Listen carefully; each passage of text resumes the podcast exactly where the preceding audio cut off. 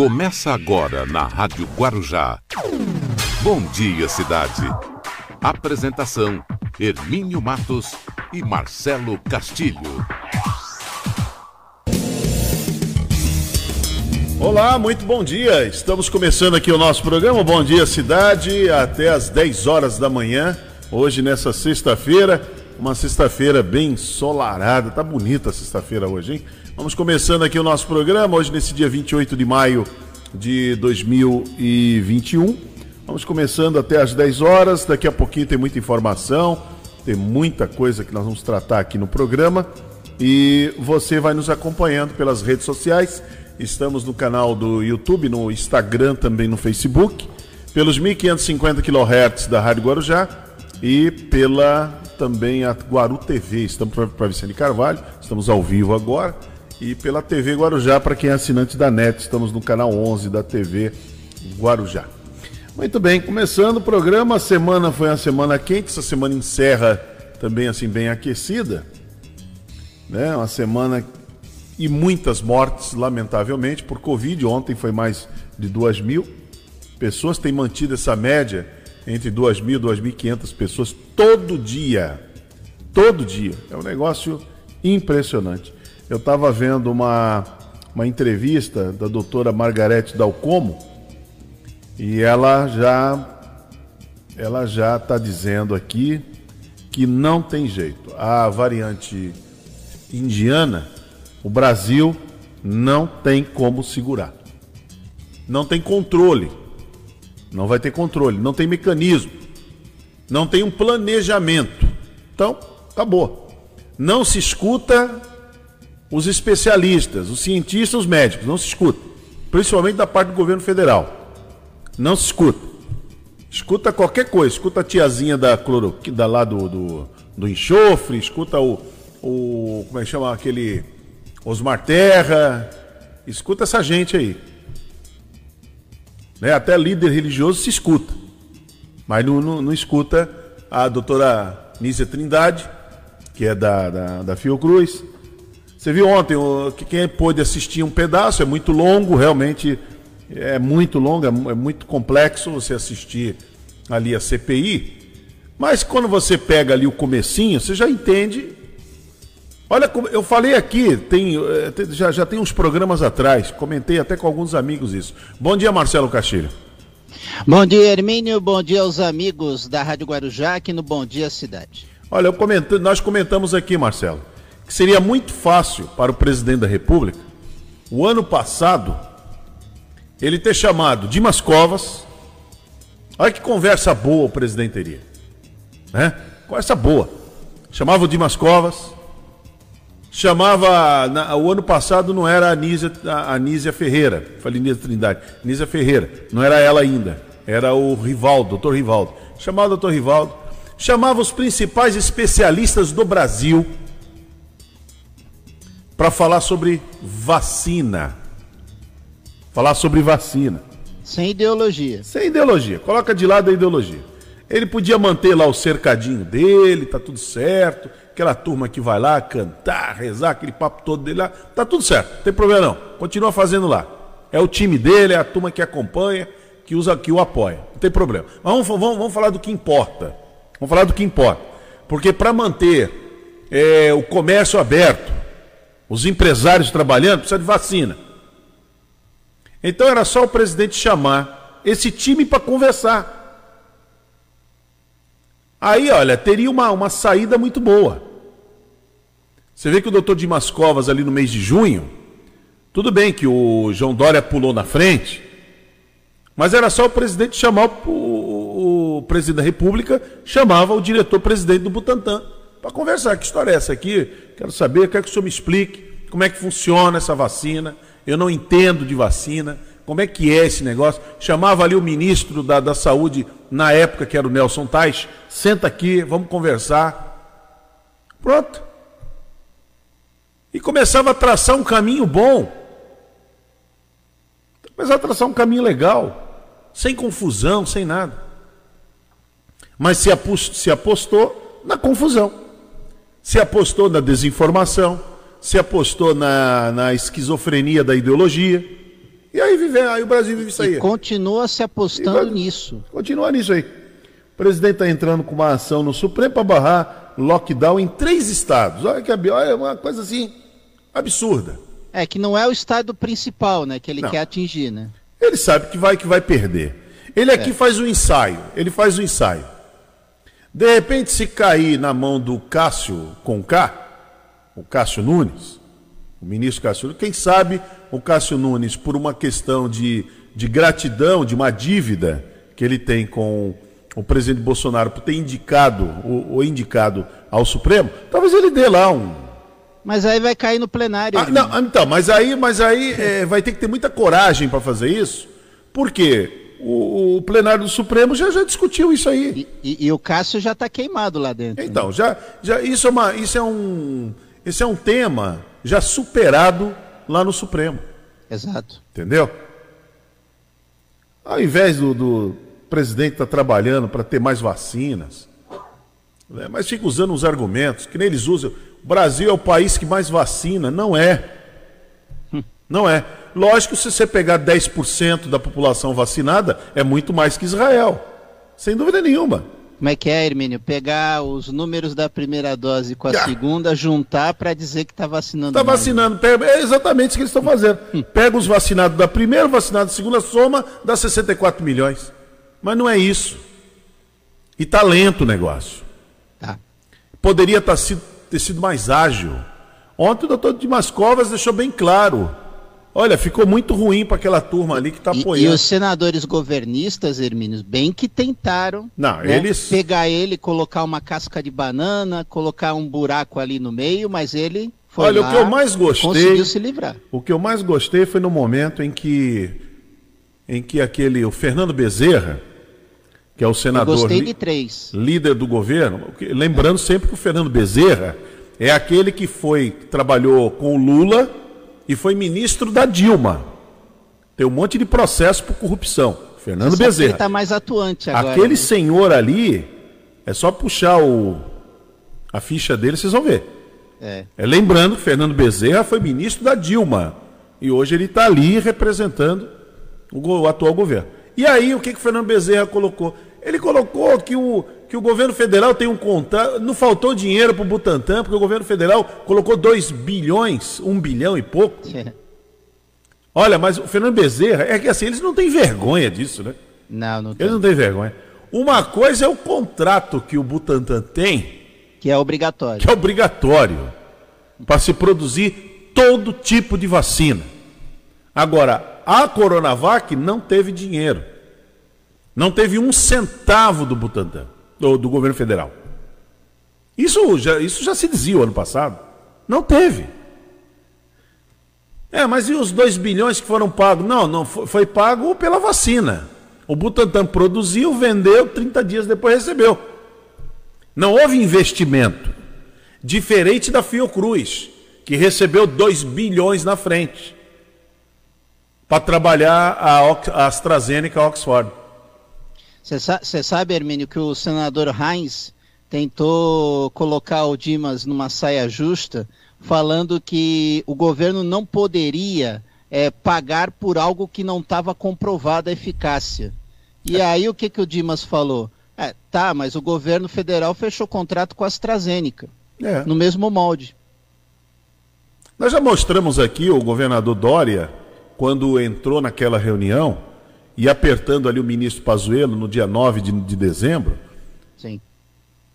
E perguntando para o Pazuello qual é a diferença eles comprarem uma vacina sem comprovação e uma outra também sem comprovação. Qual é a diferença? Porque era o que estava acontecendo. Então a incoerência é muito grande, porque o que, o que se prevaleceu e ainda continua é essa guerra política é a guerra política. Então ontem foi muito bom, eu acho que ficou ruim, ficou muito ruim a presença do Dimas Covas, ficou muito ruim para o governo. Ficou muito ruim mesmo.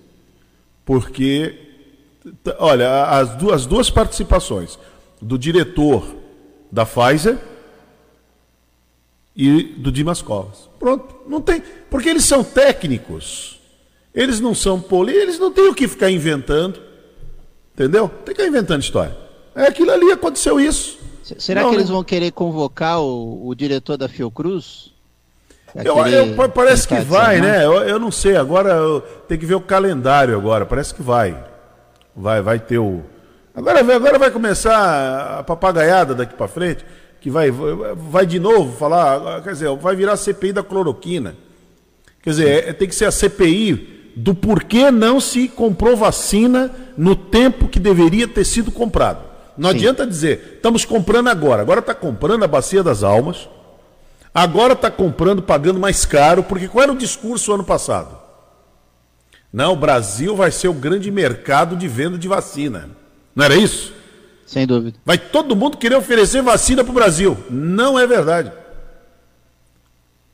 Não, vocês vão ver, o Brasil é um celeiro, tem 220 milhões de habitantes.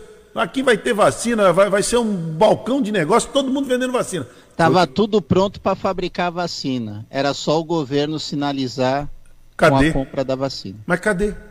Pois é. Entendeu? E ainda ficou pelo meio o presidente atrapalhando com conversa, atrapalhando o negócio da China. Né? Quiseram ontem também pegar o, aquela fala do Dória ele disse que ia é. pegar na, no pescoço lá do chinesinho, mas hum. o chinesinho que ele estava falando ali não era o governo chinês, era um diretor que estava atrapalhando a negociação lá na China, um diretor de uma empresa que não estava cumprindo com a parte dele. Não era o governo chinês. Uma coisa é você tirar um, tirar um sarro, zombar, que nem fizeram os filhos do presidente e o próprio presidente em relação. O Weitraub, né? O Weitraub fez o irmão do Weitraub também. Ah, eu não sabia que o irmão do Weitraub trabalhava no governo. Arthur, né? Arthur Weitraub. Pois é, né? Tá vendo? Ele vai lá, ele vai, ele vai, ele vai ser chamado lá imagina. Imagina o que, que ele vai falar, né? Assim, não, eu, a favor eu, do governo. Eu acho que eles vão negar. É claro. Eu acho que eles vão negar, eles vão, eles vão dizer que não falaram isso. É. Entendeu? Tá tudo documentado, porque hoje é tudo documentado. E ontem ficou muito mal porque era assim, né? Não, o governo comprou vacina. Aí mostrava lá no telão o presidente esculhambando a Coronavac. Sim. Ah, é isso aí. Então hoje o Brasil está nessa dificuldade toda. Você vê a variante indiana entrando aí, você vai ver, não, há um ano, há um ano não teve um bloqueio em, em, em aeroportos. Não tem um plano. O, o, pre, o prefeito Guti, prefeito lá de Guarulhos. Isso eu ia falar isso. Tá de cabelo em pé. Ele, ele pediu, é viu, Hermínio? Ele pediu para o ministro da Defesa, o general Braga Neto, Logo e, Braga o, e o ministro da Saúde, Marcelo Queiroga, que montem barreiras sanitárias dentro do aeroporto de Cumbica. Mas você bonitava o, Bra, o Braga Neto ontem? Estava lá em Aonde Manaus, tá? lá, com o presidente lá, fa falando em intervenção, falando em, em um, sabe, umas sandices. Uma, quer dizer, o que importa mesmo o que importa, eles não estão envolvidos. Não era para o Braga Neto estar tá aqui em São Paulo? Ou no Rio de Janeiro, lá no Galeão? Não era para estar tá junto com Barra Torres, vendo como é que vai ser essas como é que serão essas barreiras? Vamos, vamos planejar. Não, eles estão lá falando de, de bolando o novo passeio de moto do, desse final de semana. É o que eles estão bolando. Quer dizer, ao invés de estar falando de vacina, olha, vamos, vamos. Agora o momento é, é de barreira, barreira de contenção. As barreiras, vamos segurar aí, tal, não vamos deixar nada disso acontecer. Porque a cidade de Guarulhos é a que mais. Porque o prefeito lá está preocupado? Porque é a cidade que vai sofrer. Exatamente. A variante começar ali a rodar. Aliás, já está, já há uma desconfiança, já tem alguns casos. Entendeu? Esse é o problema. E, e Guarulhos está dentro da grande São Paulo. Né? É e, o e, e, qual é a medida que o presidente tem em relação a isso? Por exemplo, ele vai, ele está entrando no Supremo para barrar o lockdown. A variante indiana está entrando. Qual é a medida que o governo federal tem para fazer? Nenhuma. Então, é um problema sério.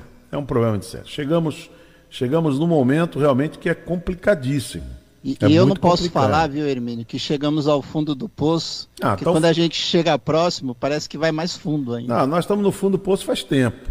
É. Então é patinando no fundo do poço. Né? Então é isso aí. Não tem. Não tem. Não...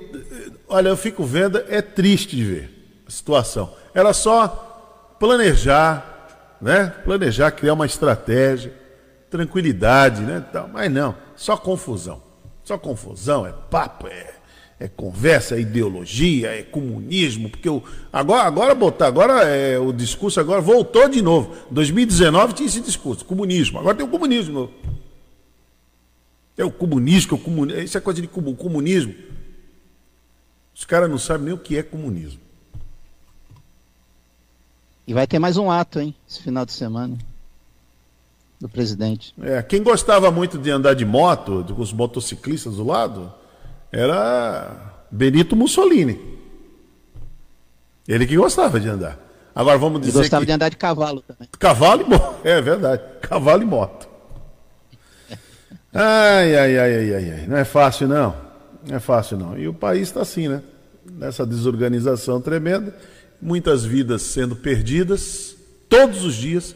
Não é uma coisa razoável, né? Duas mil e 500 pessoas morrendo todo dia, todo dia, todo dia, e mais um monte aí sendo infectado.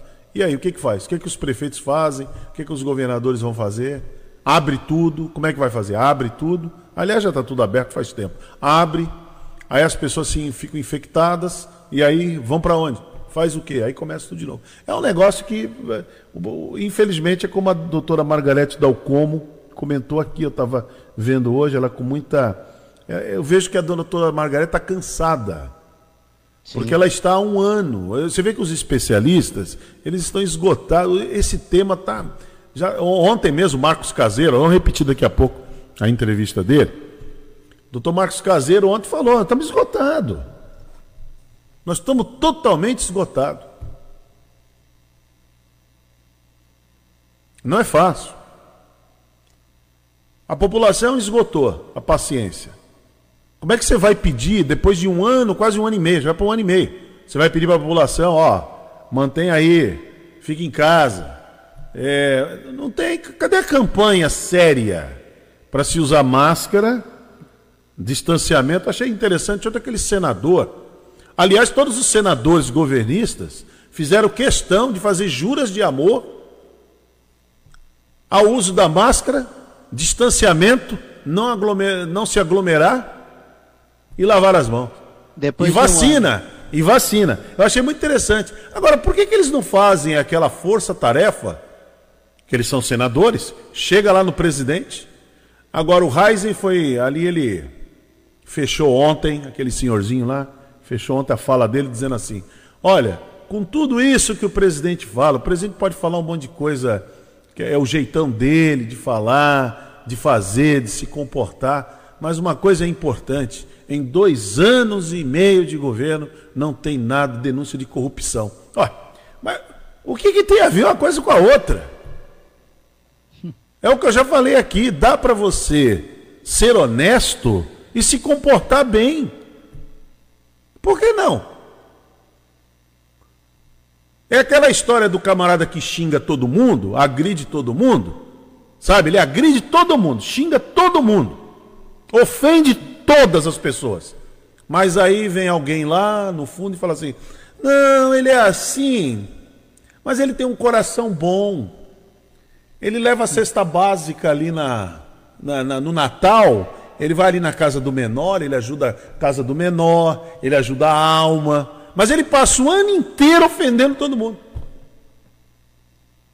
Entendeu, Baixinho? O camarada passa o ano inteiro esculhambando todo mundo. Se, se ele é uma pessoa boa, Hermínio, por que, que ele não faz é, atitudes boas, né, então, positivas, corretas?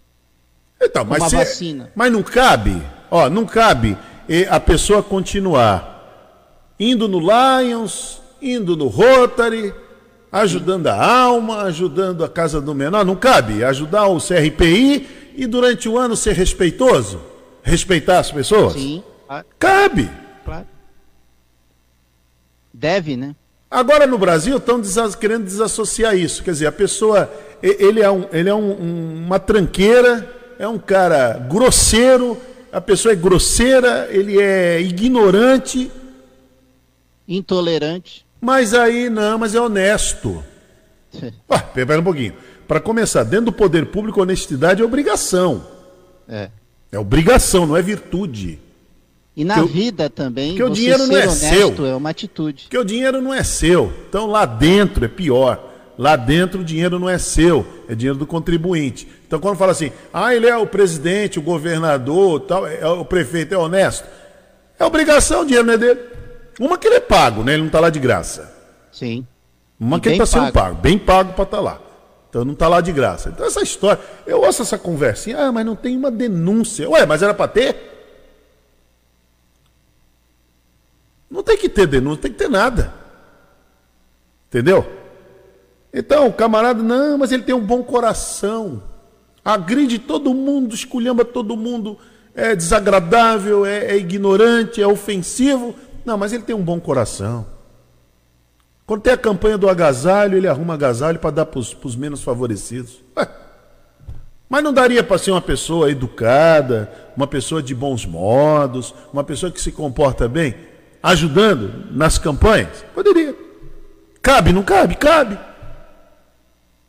Eu duvido que você convide para almoçar na sua casa, para um churrasco, para uma festa, uma pessoa que você conhece, que ela é ignorante, ofensiva, trata todo mundo mal. Duvido que você Não, convide. não. ah, mas olha, ele, ele é assim. pela porta. Não, ele vem aqui. Não, ele sabe o que acontece? Ele vai vir aqui, ele vai ser desagradável com todos os convidados. Mas olha, mas vamos lembrar aqui, sabe aquela campanha para arrecadar brinquedo para as crianças, no dia das crianças? Ele até se vestiu de Homem-Aranha. Eu vi um caso desse aqui no Guarujá. O camarada se vestiu de lanterna verde É, para dar brinquedo para as crianças. Mas é um crápula. não Entendeu? me diga isso. É, é um crápula. Já se deu mal já. É Já, mesmo? que- é, já, já quebrou a cara. Porque não sobrevive. Porque ninguém quer, ninguém quer uma pessoa assim do lado. Agora, voltando ao, ao exemplo lá do presidente. Aí o presidente ele tratou mal a, questão de combate ao coronavírus. Primeiro ele disse que era uma gripezinha. Resfriadozinho. Sim. Atleta não pega. Aí morreram um monte de atleta. É, Ele só, só falou os velhos. cadeia de rádio e televisão. É, só, só, só os velhos vão morrer. Aí morre novo, morre velho. Tem uma, tem uma manchete aqui dizendo que uma- um bebê de cinco meses entubado, 80% dos pulmões comprometidos, morre por Covid-19. Quer dizer, então a tese caiu por terra. Acabou. Então, quer dizer, o presidente se comportou desse jeito. Falou que não ia comprar vacina, desautorizou o ministro. Isso tudo publicamente. Ah, mas ele é honesto. Não, a honestidade está também no, no caráter, está também na, na moral, né? Não é isso? E ontem também veio o Eduardo Girão, aquele outro senador, pegando a morte do compositor, do sambista Nelson Sargento, e querendo desacreditar a vacina. É. Aquilo foi assim um, um absurdo. Ah, porque como é que pode? Ele tomou a vacina e morreu. Tomou as duas doses. E o que ele queria dizer com aquilo? Que a vacina não presta? Então para de vacinar. Então para de vacinar. E para com o discurso de dizer que o governo está comprando vacina. Você vê que no, no fundo, no fundo, eles não gostam da vacina. A- assume o que fala, né? Exatamente, eles não gostam da vacina. Assume o que fala. Ali é um teatrinho assim, muito do mal feito, muito do chinfrim, sabe? Ô, ô, ô Hermínio, será que o senador Girão não tomou a vacina? O problema da- desse senador Girão, você pode ver que ele é um ignorante na natureza, né? Sim, ele ele claro. pega, na sua natureza, ele pega. Não precisa exemplificar muito. A É, ele, ele pega a palavras. pergunta que ele não fez, que ele recebe de alguém, e lê muito mal. Já viu ele lendo a pergunta? Vive. Lê O horroroso. senador Heinz também. Ele, ele- é o Reis também, o Reis também Também é outro. lê mal, eles leem mal, porque a pergunta não, ali não, não são eles fazendo a pergunta. São Alguém assessores, né? mandou. Eu acredito, eu vou chutar aqui, dou até um nome. Eu acho que é o Fábio Farias. Será, Hermínio? É, Fábio Farias, vamos lembrar, é aquele que andou muito com Lula, gostava demais da Dilma e dos irmãos Também. e dos irmãos Batista lá da JBS. Ele, ele gostava daquela turma. É esse camarada aí. Ele que faz as perguntas para os senadores. E os senadores ali, Girão, Jorginho, aquele outro, esse Reis, sem nenhum pudor, vão lá e ler aquelas perguntas mal feitas, mal elaboradas. E, e, deveria ler primeiro, né? Poderia dar uma passadinha é. de olhos assim, ó. Ah, rapidinho ali, pra né? pontuar, né? Saber a pontuação. faz uma marcação, faz uma correçãozinha de alguns erros de português. Não, mas eles leem com os erros de português. Não, e, não, e quem tem a, a condição de ler e poder até sintetizar a pergunta, é melhor até. Pois é, e estamos aí, né? Estamos nessa, nessa situação. Não tem jeito não. Mas vamos em frente. Vamos lá. Vamos lá, porque temos mais um final de semana chegando. É o último final de semana de maio. Né? Maio tá, tá indo embora. na metade do ano, Hermínio. Metade do ano. O primeiro semestre praticamente já foi. Começaremos o segundo. E agora, como a doutora Margarete Dalcomo está dizendo, e o doutor Marcos Caseiro também, estamos aí com expectativas nada, nada animadoras por conta de tudo que está acontecendo, por conta dessa queda de braço, por conta desse, dessa discussão interminável essa esquizofrenia ideológica, patriotismo fajuto. Ó, você quer ver? Os motoqueiros que vieram com o presidente hum. no último domingo hum. foram todos, aquela carreata de motoqueiros. Sabe o que foram pedir? Hum. Não tem almoço grátis, Marcelo Castilho. O que, que eles foram pedir? Isenção de, de pedágio, de pagamento ah, de pedágio. Tá, tá virando festa do caqui. Não, e ganharam. Os caminhoneiros já pediram ano passado, não foi? E ganharam. E as motos Como agora na isso? rodovia, acho que é na Dutra, é, principalmente na, é que o presidente só pode intervir na Dutra. O presidente já disse que não vai cobrar das motos. Porém, agora vamos o porém. Vai cobrir essa renúncia como? Então, vamos cobrir o porém agora. Porém, veja bem. Todavia. Todavia. É, sabe quem vai pagar? Vai sair do bolso do contribuinte, né? vai sair dos, dos automóveis. Ai. É, é tá dos automóveis. Tem Alguém jeito. tem que pagar a conta. Então aquela turma de motoqueiro que foram lá com aquele patriotismo todo e tal, aquela onda toda, foram pedir para não pagar o pedágio. Só que alguém vai pagar no lugar deles. Já está já, já tá feito já. Não tem para onde, não tem, a conta não fecha. Ah, é, o motoqueiro não paga, o baixinho não paga, mas quem tem carro? Alguém vai pagar. Divide aí, ó, a conta do baixinho e do Aleph, os carros aqui na frente pagam. Ô Hermínio, tu vai ter que pagar essa conta aí. Viu? Tu, a Simone. Ai, Esse ai, presente, ai. presidente, viu? É. Alguém paga a conta. Falar nisso, baixinho, é, você não comprou a caixa de hambúrguer, você perdeu a aposta. Já saiu, já? Pô, cara, ainda saiu. não. Ó, hoje é dia 28. Você fica quieto, você não se manifesta. Já... No dia 30 sai. Ih, acho que tu não vai sentir nem o cheiro, ele. Tô vendo que o negócio tá feio. Tô vendo que a coisa tá feia aqui. Mas vamos às manchetes do dia. Vamos lá. Vamos lá. As principais manchetes do dia. Eu já comentei a primeira aqui: o bebê de cinco meses entubado com 80% dos pulmões comprometidos morre com Covid-19 em Santos. Denúncias de não chegam a conselhos. Baixada Santista registra 455 novos casos e 27 mortes por Covid-19 em 24 horas. Remédios antivirais contra o coronavírus começam a ser testados. Criminosos entram em prédio e furtam mais de 300 mil reais em joias de moradora. Governadores que irão à CPI miram o apoio do governo. Ministro Tarcísio projeta aumento da capacidade do porto em 80 milhões de toneladas. Segundo o blog, Cúpula Militar defende punição ao general Pazuello. E o general Pazuello em sua defesa, Hermínio, disse que o ato do presidente Bolsonaro não era evento político. Imagina. Cajati abre processo seletivo para contratação de técnico de enfermagem.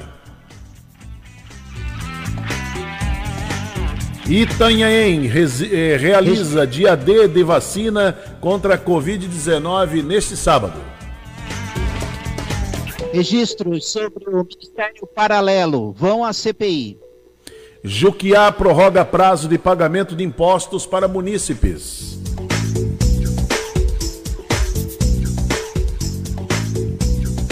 Itamaraty para fala de guerra química. Casal entra na justiça para tentar ressarcimento por festa que não foi realizada. 20% dos mortos no Rio de Janeiro são vítimas de Covid. Cidades já começam a vacinar pessoas entre 40 e 44 anos com comorbidades contra a Covid-19. Sem ônibus, Salvador faz ação de emergência. Às 8h35, estas são as principais manchetes do dia. E o Bom Dia Cidade já começou pelas redes sociais. Também estamos pela Guaru TV, para Vicente Carvalho, pela TV Guarujá, para quem é assinante da NET, estamos no canal 11 e nos 1550 kHz da Rádio Guarujá, prefixo mais tradicional do rádio. Bom dia, cidade.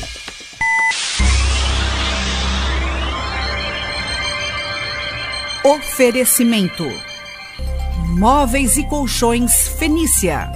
CRM Centro de Referência Médica de Guarujá. Estamos apresentando Bom Dia, cidade. Muito bem, vamos até às 10 horas da manhã aqui no Bom Dia Cidade. O Rubens Marcon tem aí coisas do Rubens Marcon, não tem? Daqui a pouco, se quiser, agora que você tiver no jeito, pode soltar aí o Rubens Marcon. É, olha, as cidades já começam a vacinar as pessoas com 40, de 40 a 44 anos. Então, se tiver comorbidade, então já, já pode se candidatar, né? Pode ir lá, pega, pega um laudo, né? Um, um atestado direitinho e vai lá e aí você já, já, já tenha o direito a ter a, a vacinação, a vacina. É, aqui a Baixada Santista, infelizmente, ela registrou 455 novos casos de Covid nesta quinta-feira. E de acordo com o boletim que foi informado, 27 mortes. Então, quer dizer, durante a semana manteve uma média de 30 mortes.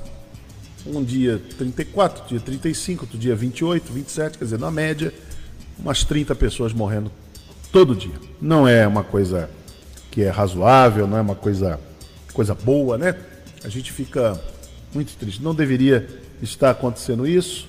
Estão, infelizmente, é, as UTIs, os leitos estão lotados, estão cheios de gente, então é muito complicado. É muito. Mais um final de semana chegando. Sol, tempo bom. Pelo menos é o que está indicando, hein, Marcelo? Eu não sei a metodologia aí, mas está indicando tempo bom, né? Hoje o tempo vai estar quente hoje. Parece que é a partir da semana que vem que deve cair a temperatura. Eu vi alguma coisa assim. Mas tempo bom. E aí, o que, que é- o que isso representa? Representa sinal de alerta. Porque aí o pessoal vem. Ah, os hotéis, as pousadas, os restaurantes precisam, o comércio precisa, precisa. Principalmente restaurantes, pousadas e hotéis. Hermínio, eu não quero ser desmancha prazer, não, mas estão Desmancha aí. prevendo que domingo vai começar a chuva, né? Vai Então. fechar o tempo. É. E é isso, quer dizer, então se a chuva demorar para chegar, o pessoal vem de qualquer jeito, vem aí, vem hoje, vem amanhã. É. Aí começa aí começa a aglomerar. O problema todo de vir, às vezes a pessoa vem, vem para dar uma relaxada, né? O problema é aglomeração. É se aglomerar, né? O problema é esse, é, lamentavelmente, o problema é esse, é a aglomeração. E está acontecendo também é, as chamadas festas clandestinas. Continuam aí acontecendo. Nunca parou, É, nunca parou, né, Marcelo? nunca Festas parou. clandestinas continuam, as pessoas continuam é, fazendo isso. Isso é uma coisa muito ruim. Porque aí os jovens que estão ali, normalmente são jovens, é a juventude que vai. Aí ele vai para casa. O que, que ele faz? Ele leva o vírus para dentro de casa. E agora precisa. O cidadão precisa tomar cuidado. Porque agora tem a variante indiana e a gente não sabe onde que está isso. Isso. Pode estar aqui, ó. Pode estar aqui do nosso lado. Exatamente. Pode estar aqui do nosso lado. A gente não sabe. Olha, o, você, você assistiu a luta dos. Eu não vi. Eu não vi, eu durmo muito Ô, cedo. Hermínio, eu confesso que eu não vi, mas soube do resultado. É. E, e é um lutador que vinha perseguindo já há muito tempo. Charles. Charles do Bronx. Isso. É Bronx é um É é um bairro de Nova York, não é? Charles do Bronx. Mas ele é aqui do Guarujá, Isso. é isso? Exato. E o prefeito de Guarujá recebeu o, o atleta aqui, o Charles do Bronx. Inclusive o Fernando Santos esteve lá com a Guaru TV e a TV Guarujá e acompanharam. Vamos ver a matéria, vamos assistir juntos. Ao vivo, hoje, quinta-feira, dia 26, estamos no gabinete do prefeito da cidade do Guarujá, onde o campeão.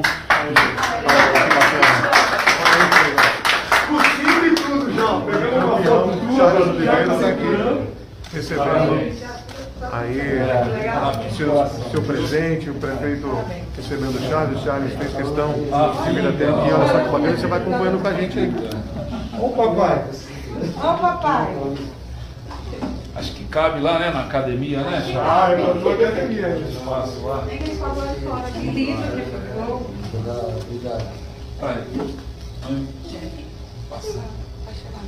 Gostou? Isso aí.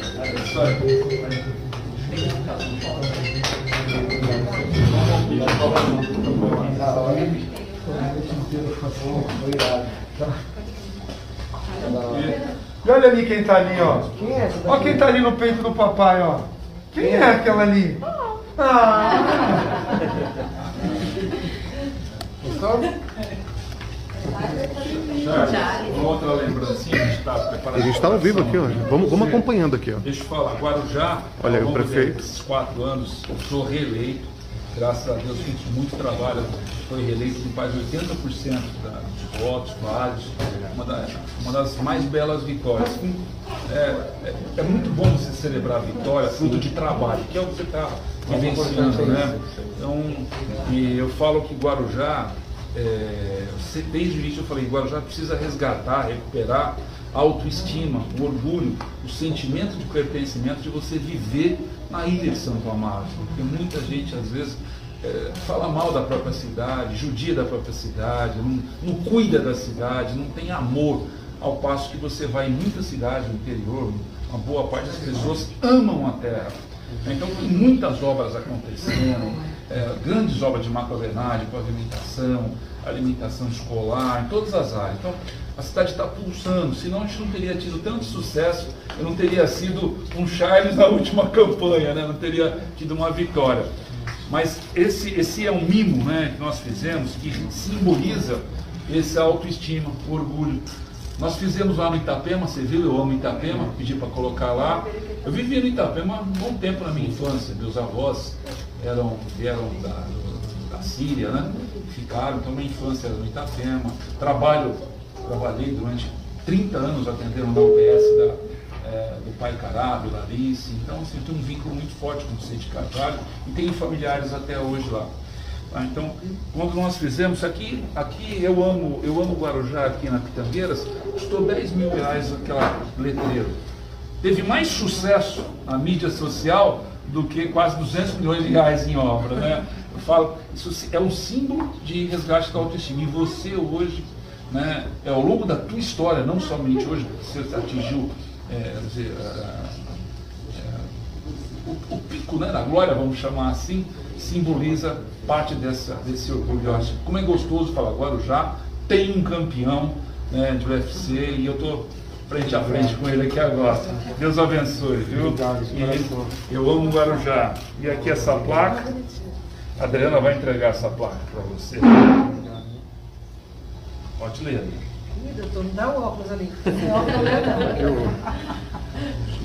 Dá o óculos é que eu leio, mas sem óculos... Charles Oliveira aqui recebendo premiações do prefeito de Guarujá, a gente aqui da Guaru TV, TV Guarujá, Charles Rádio aqui presente. Você é orgulho de nossa pele. Nossa eterna gratidão por levar Guarujá e Vicente Carvalho ao lugar mais alto do UFC com sua determinação, garra e humildade. Você merece todo o reconhecimento, respeito e admiração. Em nome da Prefeitura de Guarujá, manifesto minhas con- congratulações desejando que você alcance ainda mais vitórias. Receba nossos sinceros parabéns por escrever seu nome na história mundial do esporte. Walter Suman, 17 de maio de 2021. Obrigado. Olha lá o, o, o Helder, velho. Eu vou levar pro meu filho. Obrigado, beijo de coração. Vamos fazer uma outra com. Com cinturão. Ei, Gordinha, deixa eu pegar, vai. Ih, É dela lá falando.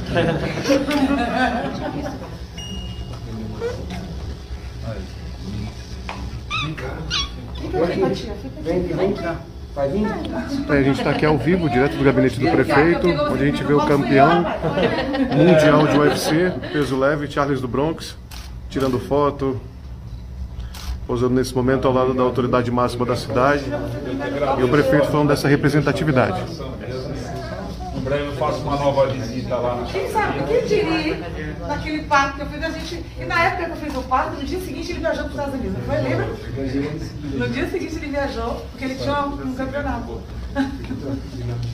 Eu agradeço, viu? Deus abençoe. Sempre vamos estar orando e torcendo por Amém. você. Isso é mais importante. Obrigado, viu? É, oração. A gente está ao vivo aqui agora, tomar um pouquinho da, da liberdade de vocês. Vamos ouvir o prefeito, pode chegar aqui perto dele. A gente vai ouvir o prefeito, a vice-prefeita e também o Charles nesse momento importante, onde um morador de Guarujá levou o nome da cidade aí ah, pelo mundo todo com muita guerra, muita persistência, né, prefeito? Exato, a palavra é orgulho, né? o orgulho de ter, termos en- ter entre nós um campeão que, como você mesmo disse, elevou o nome de Guarujá e Vicente Carvalho ao mundo todo. É um motivo de muito orgulho e nós sabemos o potencial que nossa cidade tem, é um celeiro de grandes atletas, né? nós temos incentivado o esporte no nosso município, o secretário Galvão e toda a equipe de trabalho dele tem promovido um trabalho, tem promovido é, uma série de ações que tem beneficiado milhares de atletas de nosso município. Então, a nossa lição de casa nós estamos fazendo. O que a gente pede é para que cada atleta, atleta faça o melhor nas condições que tiverem, porque o sucesso é fruto de muito trabalho, como nós estamos assistindo aqui, a vitória, a nossa alegria está ao lado do Charles, né, da família, filha dele nesse momento. Bom, vamos falar aqui então, com- já que falou da filha, vamos falar com a doutora que ajudou, né, fez o parto. Conta essa história pra gente então, com toda a liberdade e carinho aqui Oh. com o Charles. É mais uma filha minha, né, que eu botei no mundo de tantas outras, né, Thalita? Me procurou a Thalita, foi a minha paciente, quando ela estava gestante da Thalia, a gente foi com muito orgulho. E na época, ele já era um lutador, mas não era um campeão. né? Eu me lembro bem do dia que ele fez o parto, não, daqui a dois dias eu vou viajar e pouco ansioso ele estava, na época, acho que foi uma das poucas vezes que ele estava começando.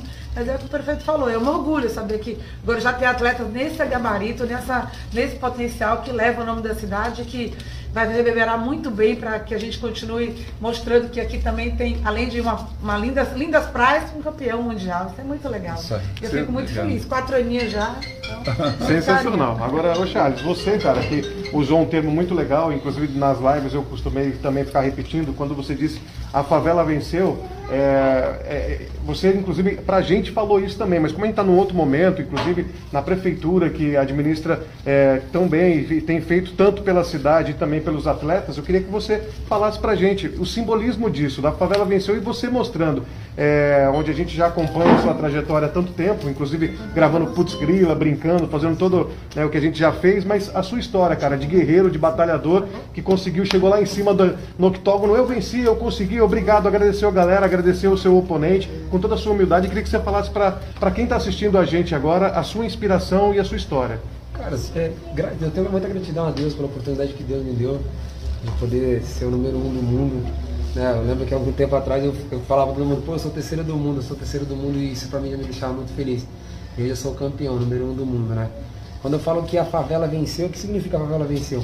Um moleque saiu da comunidade, desacreditado do nada, sem ajuda de nada, acreditou no meu talento. Eu, eu mesmo acreditei no meu talento, minha família acreditou no meu talento e a gente sempre, igual minha mãe falava, sonha alto, sonha alto e brilhei, né?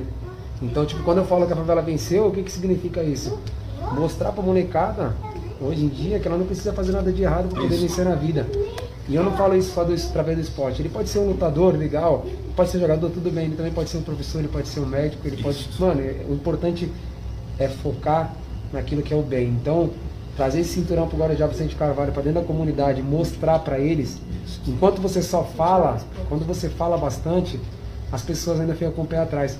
quando você tem para você mostrar para eles pegar é completamente diferente. Então hoje, né, agora já Vicente Carvalho, a comunidade tem um campeão mundial, que é a coisa mais importante do mundo, que saiu de dentro da comunidade para o mundo, que sempre vai manter o pé no chão. Eu sei da onde sair, sei da onde eu quero chegar, isso aqui é só o começo. Amém. Isso aqui é só o começo, ainda vai. O céu é o limite. Então, não, nunca desrespeite de ninguém, mantenha o seu pé no chão, acredite em você mesmo, independente se as pessoas vão acreditar em você ou não. Muitas pessoas falaram para mim que eu nunca ia chegar. E olha na onde que eu cheguei, né? É. Então, o mais importante de tudo é você ter fé. Se você tem fé, o que as pessoas falam aqui, sai aqui. É. Você tem que guardar aquilo que é bom para você, isso é o mais importante. Isso aí. Parabéns, meu irmão, parabéns. Perfeito. Só para a gente finalizar, vou falar com o Galvão ainda também, não quero atrapalhar todo mundo, fiquem à vontade.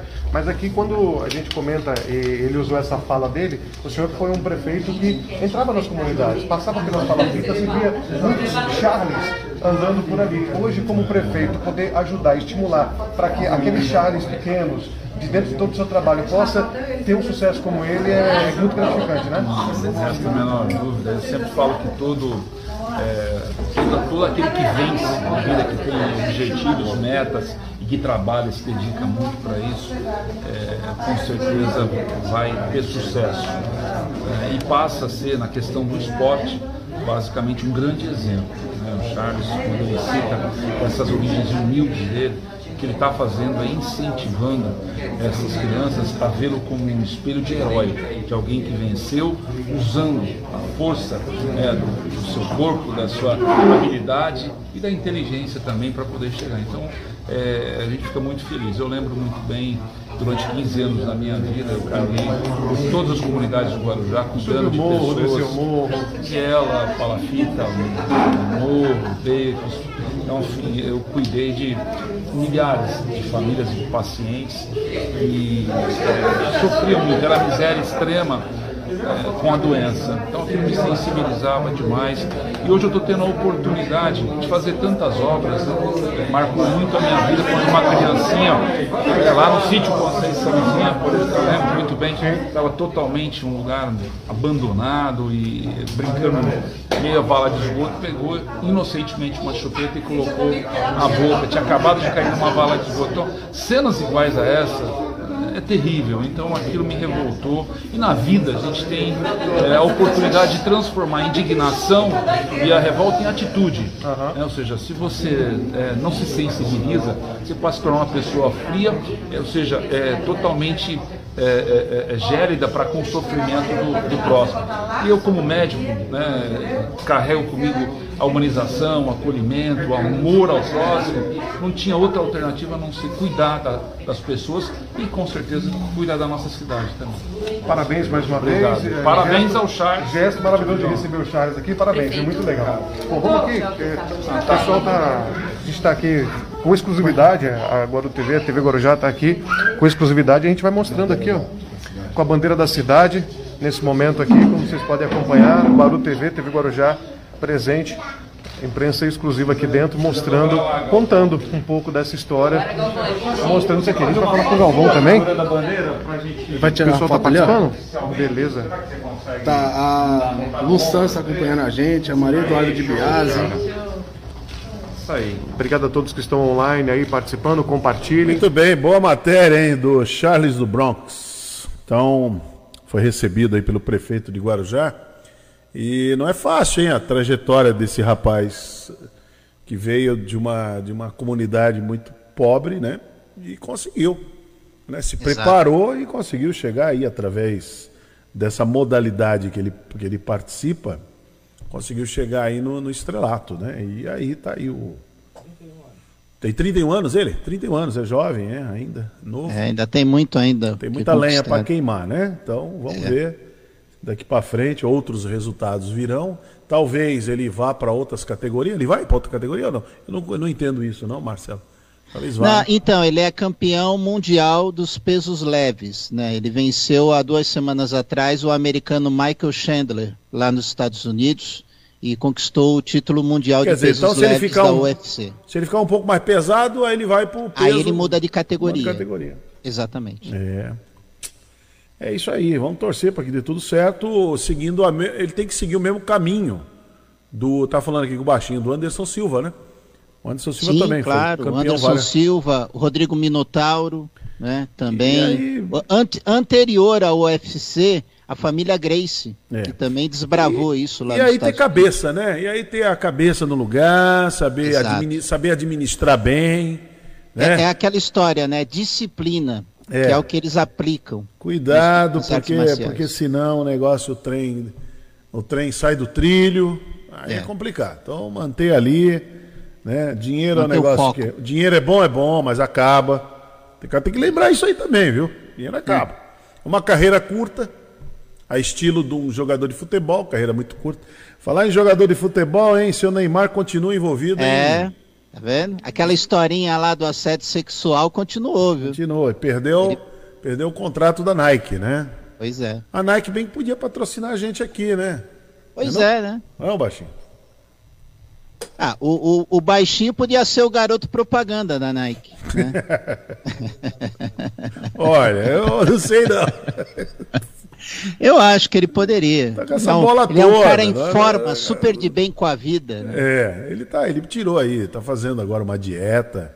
Quantos quilos já baixou lá? Ah, ele saiu da linha, Ó, já, é, não, ele entrou na linha agora, né? Não, não me diga isso. É, ele baixou Não 5 diga. quilos, tá bom. Ele, ele fi- relaxou, então. Porque ele estava em forma antes de começar a pandemia. É, antes sim, todos nós, né? Antes estávamos bem, depois da pandemia virou, virou um, vou te contar, viu? uma tranqueira, o negócio é... Tá feia a coisa. hein? Não, é paz, é... Precisa melhorar logo essa situação. É, não é fácil não. Mas vamos em frente. Vamos trazer, vamos trazer agora, vamos chamar o comercial, logo em seguida tem o Rubens Marcon. Bom dia, cidade.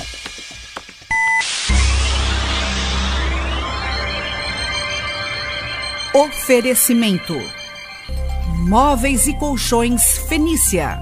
CRM Centro de Referência Médica de Guarujá. Estamos apresentando Bom Dia, Cidade. Muito bem, vamos até às 10 horas da manhã aqui no Bom Dia Cidade. Daqui a pouquinho nós vamos é, rever a entrevista do Dr. Marcos Caseiro. Eu acho muito importante. É, tem um ditado velho que diz que a repetição é a mãe da retenção. Então vamos repetir, para você poder entender. Por exemplo, o assunto, olha, eu nem sabia ontem do assunto lá do daquele senador que age de má fé, o tal do Eduardo Girão, que é um ignorante. Ele levantando questionamentos e, e tentando levantar uma- uma- um descrédito sobre a vacina. o, o, o Hermínio, foi ele que tomou o pito do Aziz essa semana? Foi, foi. Na, que ele, ele Oportunista. levantou a convocação dos prefeitos. É, né? oportunista, é oportunista. Porque o, o Girão é daquele, é, é aquele, aquele político velho, embora, ele seja razoavelmente novo, mas ele está muito tempo na política. É velho, é, é envelhecido, já é corroído. Ele Né? tem uma mente envelhecida. É, ele já é to- todo corroído, já zinabrado já, já está totalmente zinabrado, politicamente. Então, ele tem na cabeça dele, está muito, muito claro como nós analisamos o assunto. Quanto mais você interroga, mais você investiga, menos você chega a alguma conclusão. Né? E CPI no Brasil é aquilo. Quer não, quer não resolver nada, faz uma CPI. Não vai dar em nada.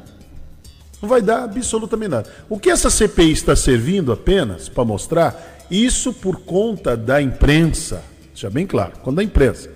Porque a a Globo News, A C- maldita imprensa. é, a Globo News, a CNN e a Band News estão transmitindo ao vivo, do começo ao fim. Esse- essa é a grande novidade. Essa é a grande novidade nessa CPI. Entendeu? De outras CPIs que já existiram. Né? Outras CPIs. Então essa CPI, a grande novidade é essa, é a transmissão, a Globo News abre ali, CNN, Band News e vai embora. E mais as redes sociais. Então tá todo mundo vendo. E estão todos tendo a oportunidade de ver o que de fato aconteceu. Uma coisa é a narrativa, outra coisa é o fato, é o documento, é o vídeo. Então não tem montagem. Não existe montagem na coisa. É como aquela doutora que participou, a Maiara, né? Maiara. Maíra Pinheiro. Maíra Pinheiro, Maíra. Ela A disse, Cloroquina. ela disse que lá na Fiocruz tem um áudio dela dizendo que na Fiocruz, Fiocruz tinha lá um, uma postagem, tinha lá uma, uma, alguma coisa com órgão masculino, né? Um órgão sexual masculino, tal, não sei o quê. Cheio... E aí depois ela, ela, ela se retrata, porque nada daquilo aconteceu dentro da Fiocruz. Fiocruz é uma, uma instituição muito séria. Então você vê que por conta por conta da contaminação ideológica, o camarada se sente no direito de contar mentira. Entendeu? Ele inventa um negócio e propaga aquilo. Ele, ele desinforma. E é aquilo que Goebbels fazia lá no nazismo, que virou o mantra. Uma mentira contada 10, 15, 20, 50 vezes se torna uma verdade. O autor disso chama Joseph Goebbels, que foi o cara que, que fez toda a, campanha de divulgação, de mídia do, do nazismo. Então você conta uma mentira várias vezes, várias vezes, e por pessoas que são rotuladas de credibilidade, aí ela passa aquela mentira, passa a ser verdade. Então muitas coisas são faladas assim. Por exemplo, a, a, a Globo Lixo, o que, que ela está fazendo? Ela tem um, um departamento que é de fato ou fake.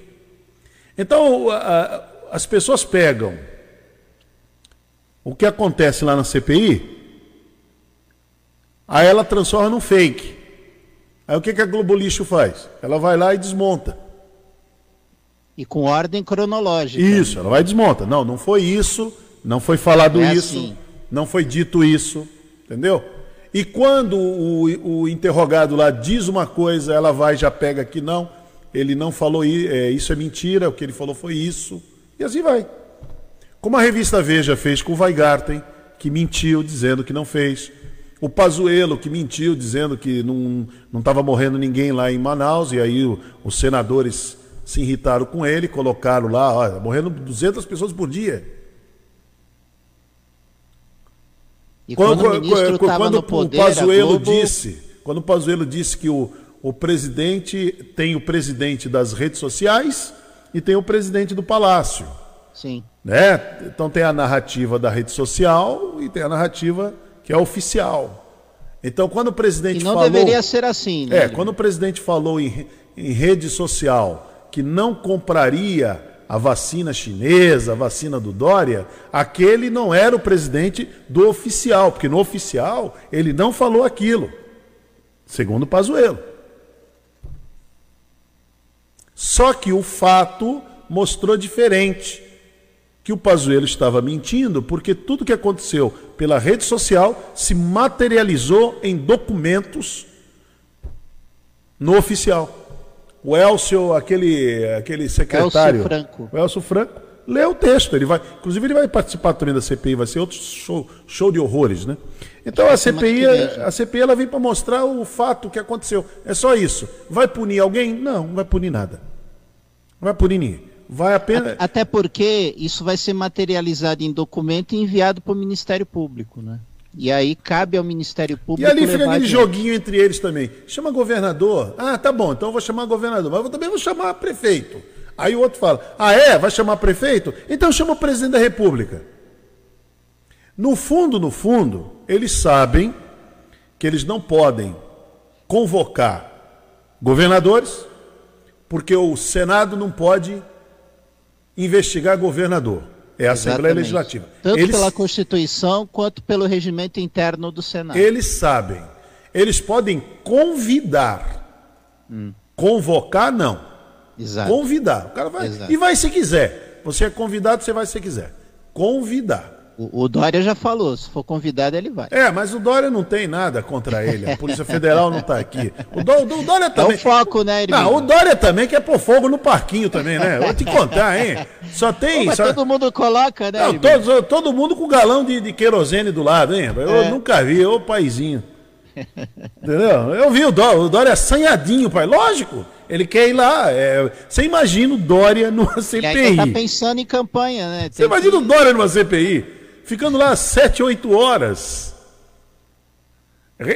Em rede nacional, é maravilhoso. O cara é o que tudo que ele quer. É. Batendo boca com, com, com o girão, com aqueles caras, tudo que o Dória Marcos quer. Rogério. É tudo que o Dória quer. O, o Flávio Bolsonaro, com certeza, vai fazer Você pergunta. Dória. imagina, seria um telequete. É. Seria um telequete. Daqueles que acontecem lá na Coreia, né? Que os caras saem no, saem no braço lá. Os deputados na Coreia saem, lá, saem, na, saem na mão lá. Na Indonésia, eles descem, eles, eles não querem saber, não. É chute na canela. Então o Dória quer isso também, né? Quer dizer, ninguém quer. Vamos manter. Calma aí, ó, tem um vírus aí. Agora Se tem uma nova no variante. Brasil isso já aconteceu, viu, Hermínio? É, de pessoas também saírem na mão. Ah, também. então, Marcelo, só para fechar, eles sabem que não, que não podem investigar governadores, eles sabem que não podem investigar prefeitos, que, são as câmaras municipais que fazem isso. E não podem também convocar o presidente. Também sabem que não pode convocar o presidente. Exatamente. Entendeu? Eles sabem. É, Mas, mas, assim, eles agem porque, como eles têm certeza, é uma, é, é- esse é um, é um negócio que eu falo há muitos anos. É- é, o político brasileiro ele tem certeza que o povo é ignorante, É, que o povo não lê, não se informa. Tal. Então eles, É, alguns são, né? então eles fazem isso. E eles têm bronca da imprensa que mostra que, ó, isso que você falou não é verdade. Espera aí. Espera, pe- espera, calma, devagar com isso aí. Não é assim. Para os seguidores, Hermínio, a imprensa é a rede social. É, entendeu? Então calma aí. E tem muita gente ainda se atualizando pela. Assim, on- ontem encontrei uma pessoa que falou assim. Ontem não, ontem, ontem. Aí falou assim: Não, eu estava vendo aqui, eh, recebi aqui na. Aí, como, é, uma pessoa sabe que eu trabalho em rádio, então. Aí ele, assim, aí ele já fala assim: Eu recebi aqui no meu WhatsApp, não sei se é verdade. Ah, Eu aprendeu, acho- hein? Não, eu acho divertido isso. Não, não, é- é, eu sei que você, você é jornalista. Não, não sei se é verdade. Aí eu falei, E por o que que recebeu, então? É, o que, que você recebeu aí? Aí ele falou: Não, eu recebi aqui que os governadores e prefeitos estão escondendo as vacinas. Hum. Eu falei: Ah, é? E você não sabe se é verdade? Ué, você tem dúvida? Você acha que os governadores e prefeitos estão escondendo a vacina? Por quê? Porque tem uma narrativa, Marcelo, que diz assim: o governo E, federal. e eles vão esconder vacina? Então, Será o que eles conseguem? O governo federal distribuiu 90 milhões, 90 milhões de vacina. E só foram aplicadas tantos milhões. Cadê as outras? Hum. Então, isso é uma coisa que foi plantada. Sim. E aí as pessoas acabam de, eh, recebendo esse tipo de notificação nos seus WhatsApp e acabam eh, passando para outros. Passando para outros. Eu, eu já. Sem eu, checar. Eu já, eu já. Eu, eu tirei um monte daqui já. É um- tem um monte, a pessoa já sabe que eu a bloqueei. Não me mande esse tipo de conversa fiada. De vez em quando dá uma escapada, aí o camarada escapa e, e vai lá. Mas consegue furar o bloqueio. Mas eu bloqueei aqui. Não vem, não. Não vem contar esse tipo de conversa pra cima de mim, não. Não vem. Porque aqui na rádio a gente entrevista o prefeito Suman, aqui direto, o Caio Amado. Nós estamos sempre conversando com os prefeitos. E não tem nada disso, não. Não tem ninguém segurando vacina. Pelo contrário. Pelo contrário, não tem ninguém segurando vacina, não. Entendeu? Mas é isso. Então vocês. é, ah, a imprensa ela é tendenciosa, a imprensa é isso, a imprensa. Olha, a imprensa dá notícia. A imprensa ela dá notícia. Entendeu? Simplesmente assim, ela vai dar notícia. E você checa, a notícia é verdadeira? A notícia ela pode incomodar. Eu sempre, eu sempre friso aqui no programa. A notícia ela pode incomodar, ela só não pode ser mentirosa. Sim. Entendeu? Só não pode mentir. Mas é verdade, é verdade. Bom, E quem se sentir atingido, Hermínio, pela notícia, tem os órgãos. não gostei da notícia. Ah, não, não gostar é outra coisa. Não é verdade a notícia. Diga, mostre através Não, de uma então, comprovação. É o que eu tô que falando. não é verdade. É, a pessoa vai até o judiciário e processa o órgão de comunicação. Simples assim. Ou pede, ou pede direito de resposta. Exato. Entendeu? Pede direito de resposta. Agora, não pode ficar contando mentiras. Hum. Que nem eu vejo muitos. é, Eu pa- eu parei também, né? Eu, eu perdi, às vezes eu ficava ali vendo a perda de tempo. Os Rodrigo Constantinos da vida, É. né? Moram lá nos Estados Unidos. Se vacinam às escondidas. Lá eles seguem todas as regras sanitárias. Descem a lenha debaixo de um ar-condicionado. Agora aqui no Brasil, eles participam aqui no Brasil e fazem, promovem uma desinformação, uma mentirada o tempo todo. É mentira, mentira, mentira o tempo todo. Mentem como respiram. Então é um problema sério. Então é um problema muito sério. Então, eu acho que quem gosta de frequentar e navegar nas redes sociais, tome muito cuidado. Rede social propaga, propaga. Mas é que nem papel, Hermínio. Propaga. Ah, eu vi o, pre- eu vi o prefeito aceita. Suman. O prefeito Walter Suman comentar agora há pouco aí. Ele disse que fez um letreiro. Botou um letreiro que custou 10 mil reais, né? Parece. Acho que foi isso, 10 mil reais. Ele botou lá. Letreiro. Eu amo Guarujá. Diz que nas redes sociais teve muito mais repercussão do que obras de 200 milhões de reais. As obras de 200 milhões de reais que estão sendo feitas na cidade, elas vão, terra, elas né? vão impactar a vida do cidadão durante décadas. Exato. Mas aquele letreiro que custou baratinho, aquilo viralizou nas redes sociais.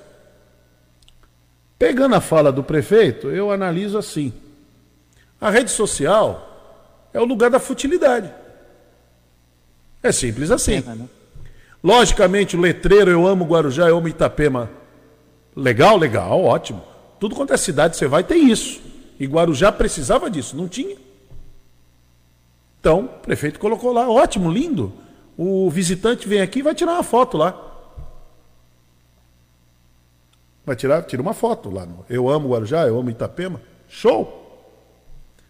Agora, o que é mais importante? É o letreiro ou é a obra que está tendo, colocando aquelas manilhas e tal, para não ter no futuro Ô, novos, Hermínio, novos alagamentos? obras que vão evitar que se alague Exatamente. bairros como o Santo Antônio, né?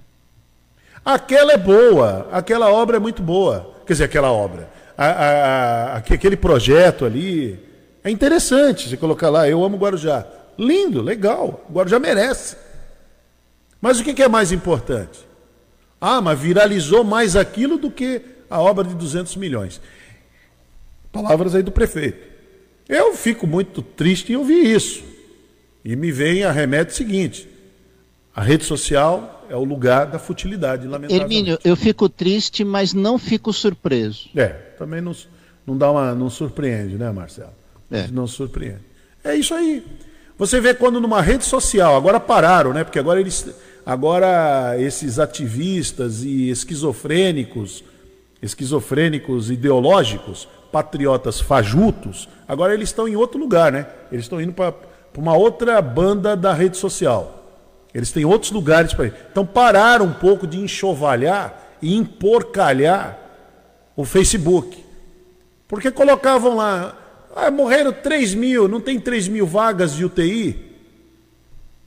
Quantas vezes fizeram isso?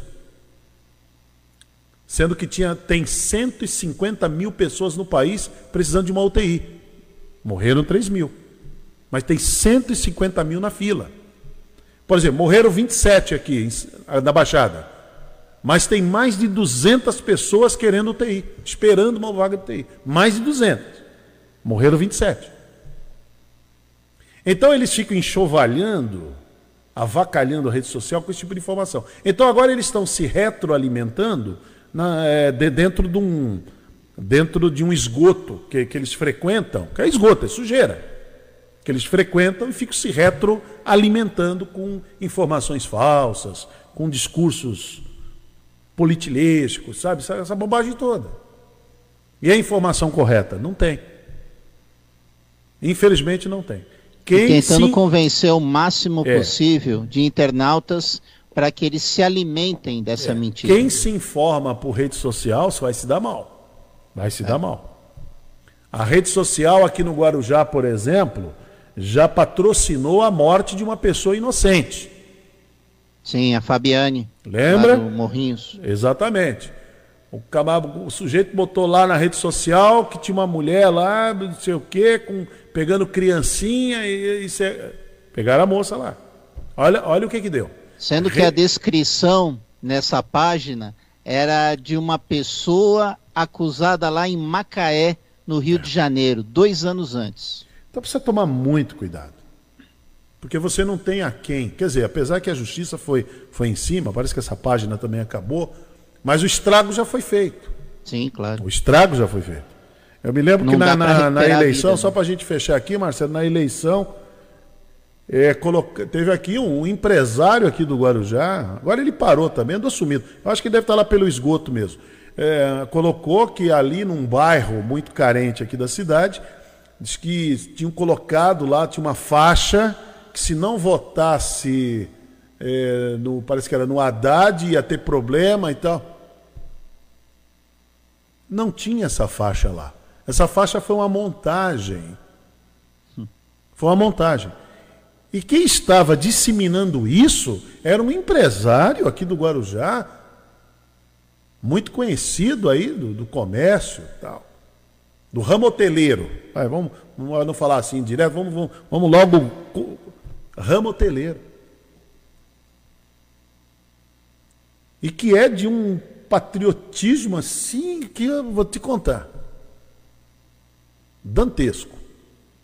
Mas ele fez isso. E eu fico aqui pensando, como ninguém chamou a atenção dele, eu acho que ele continua fazendo isso. É que ele não faz mais publicamente, mas ele continua fazendo. Vamos ver, a eleição do ano que vem vem aí, né? A eleição do ano que vem vem aí. É. Vocês vão ver o que vai acontecer. Vocês vão ver. Vamos ver o que vai acontecer. Vai ser muito interessante. Será que ele vai sair candidato a deputado? Não, não, não sai não. Esse não sai, não, sai. Ele é... Ele fica por aqui mesmo. É, né? não, é, é, é- é esse esquizofrênico, né? Ah, Ele faz tá. parte dos esquizofrênicos. Entendi. Ideológicos. E ficam disseminando fake news. Com a maior cara de pau do mundo. Eu ouvi coisas em 2018 que eram absurdas. A cara dele não fica Não, vermelha. eu vi gente não, né? defendendo em 2018, assim, à luz do dia, defendendo. Vocês viram o que, que a Globo fez ontem? Eu falei, o que, que a Globo fez ontem? No Jornal Nacional, hein? O que a Globo fez ontem? Você viu? Colocou o Haddad 18 minutos e o Bolsonaro só 3 minutos. Eu falei, não, ela não pode fazer isso. Não, ela não pode. Se ela fizer isso, ela fe- aí sim ela fecha. Não, não pode. Eu falei, gente, não pode. Exato. A Justiça Eleitoral não permite. A Rádio Guarujá, falei, deixa eu dar um exemplo. A Rádio Guarujá, quando a gente, na época de eleição, a gente entrevista aqui um candidato, o mesmo tempo desse candidato tem que dar para o outro. Você acha que a Rede Globo ia cometer uma loucura dessa? Não, mas Um ela erro deu, primário. Ela deu, ela deu. E ali ficou, viu? E sustentou. E eu tive que vir aqui na rádio no outro dia. Aí eu falei, olha, pegando a matéria do Jornal Nacional, o Jornal Nacional entrevistou, foi, se eu não me engano, na época foi sete ou oito minutos. O Haddad, era o dia do candidato, né, que eles fazem, né? Hum, E sete, oito minutos o Bolsonaro. sim. É igualzinho. É o mesmo tempo, é o tempo um, tempo outro. Você acha que se a Globo tivesse colocado lá 10, 12, 15 minutos do Haddad e só 3, 4 do Bolsonaro, o mundo ia cair. O mundo acabava ali. Não é não? Sem logo aí, logo na Globo, hein? Mas e se pessoas... isso acontecesse, Hermínio, o candidato que teve menos tempo poderia ir na justiça obrigar a emissora a dar o direito para ela ter a ela seria punida, ela sairia do ar. Para começar, Sim, claro. ela, ela teria uma punição muito severa. Então, é, e as pessoas divulgavam isso assim, Marcelo, né? A gente trabalhou muito isso aqui, né? Mas divulgavam isso todo dia, o tempo inteiro, dizendo. Falei, gente, mas não aconteceu. Hum. Não aconteceu isso. Não, mas é tal, é porque é isso, é porque é aquilo, é porque. tal. E vai indo aí. Isso que eles não gostam da imprensa. Ah, a imprensa é a maldita imprensa. É a maldita imprensa. Né? É como tem É, um jornalista. como é que é? Ô, Hermínio, Ó, é tem um jornalista velho que faz o novo jornalismo, né? É. Hermínio, é cansativo você pegar a notícia, checar, confrontar, para depois passar a notícia É. certinho. É, a, a cansativo. imprensa, a imprensa convencional que nós fazemos, que é a imprensa tradicional, a gente checa a notícia. É isso que nós fazemos. Nós verificamos a informação. Não vamos dar informação se não for verificado. Sim. E também não vamos trazer discussão aqui para dentro que não tem o menor, menor, menor, menor sentido. Exato. Né? Trazer uma discussão que não vai acrescentar nada à sociedade. Então, infelizmente, é isso. Então, fica essas guerras de narrativas, a fake news comendo solta, e continua, hein? Continua comendo solta. Fake news continua. Então tome muito cuidado. Quando Aí você... ano que vem é o que mais vai ter. É, quando você receber no teu. Porque agora eles mandam no WhatsApp. Porque no, no Facebook a pessoa é desmascarada. Então o que, que ela faz? Ela vai lá pelo WhatsApp. Então, é WhatsApp, acho que é Telegram e tal, umas coisas assim. Tome cuidado quando você frequentar esses lugares aí. Quando E você são receber, bloqueados, hein? Quando você Também. receber informação. Entendeu? Quando você receber informação. Checa direitinho, vê, desconfia. Desconfia. Entendeu? Desconfia. Tanto de um lado como do outro, desconfia. Porque a imprensa tradicional, a gente aqui tem responsabilidade. Sim. Nós temos responsabilidade. Com o nome da empresa, com a biografia da empresa, a biografia do, do, do próprio profissional que está aqui. Então, entendeu? Então a gente toma muito cuidado com isso. Para não se contaminar, não trazer o, o assunto, né? numa linha aí que não, que não vai ajudar, não vai acrescentar nada. Muito bem, então, ô Baixinho, vamos fazer assim, fazer o nosso nossa janela comercial e na volta a entrevista com o Dr. Marcos Caseiro. Bom dia, cidade.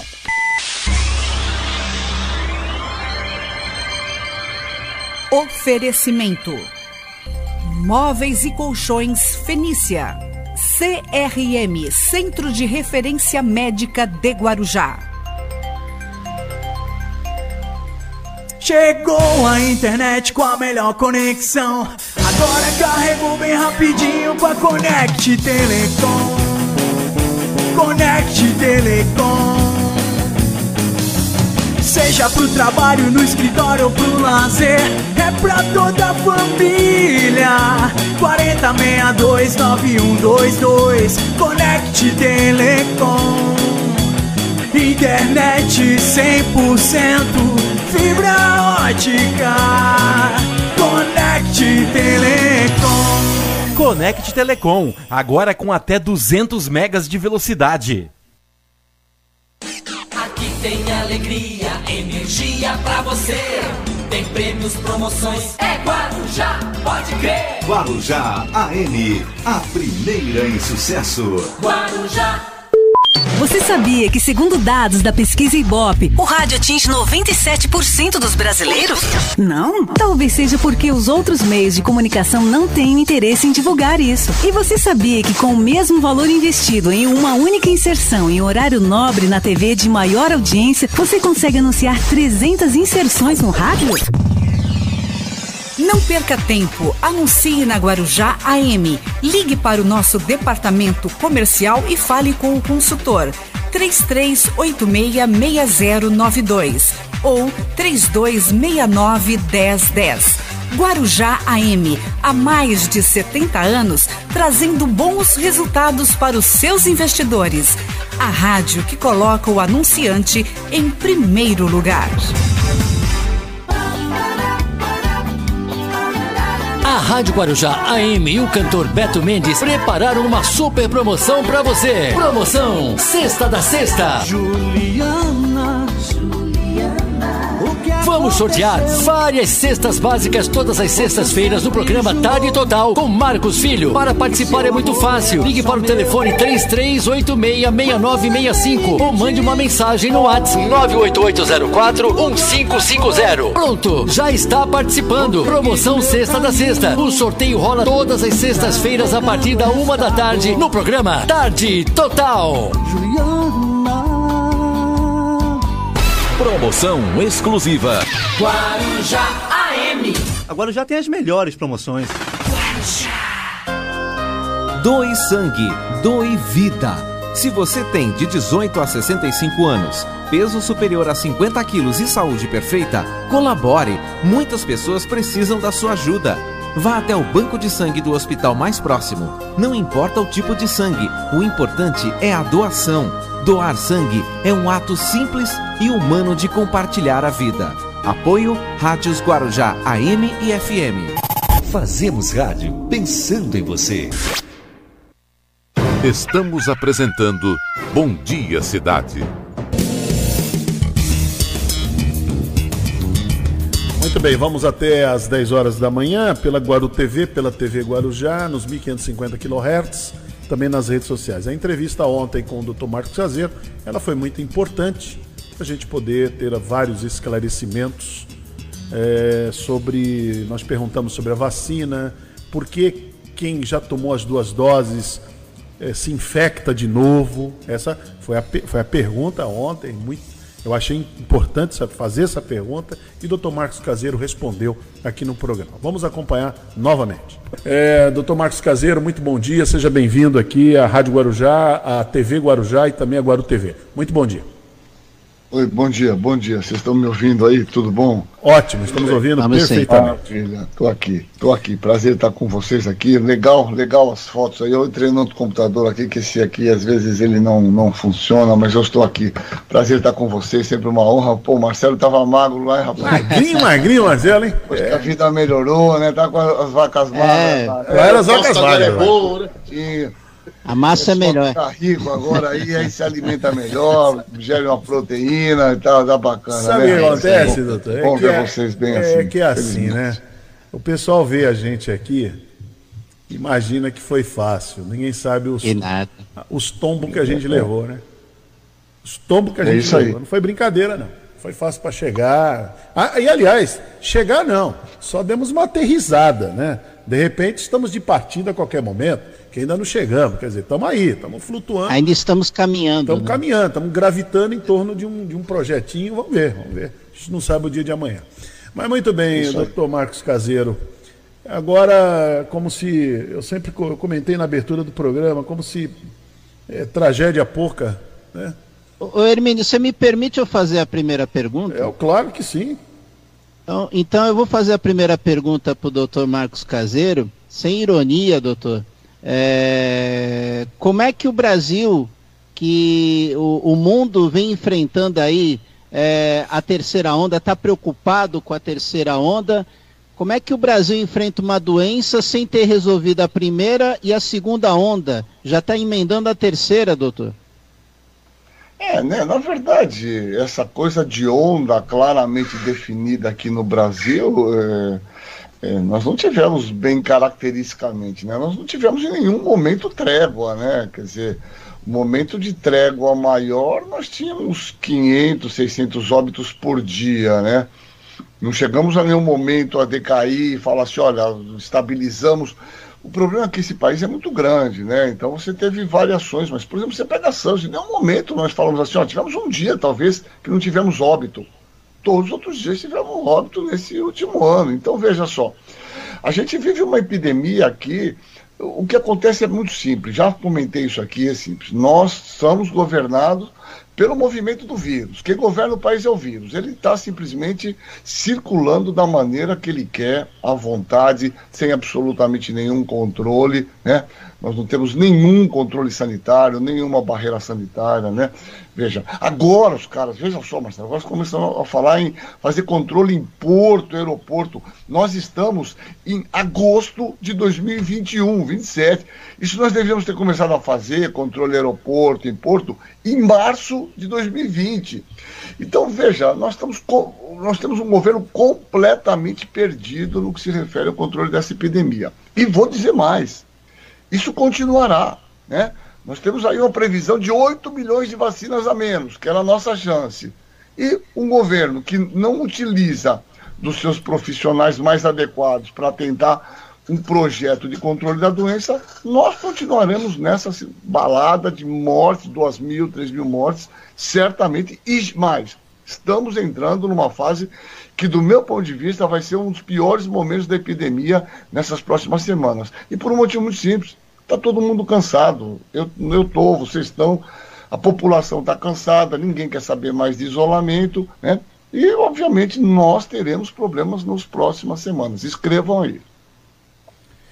Luiz Paulo, você vai, o, doutor Marcos É, Caseiro posso- participa, eu posso participa mostrar. aqui do nosso programa também, o professor Luiz Paulo. Diga lá, Luiz Paulo.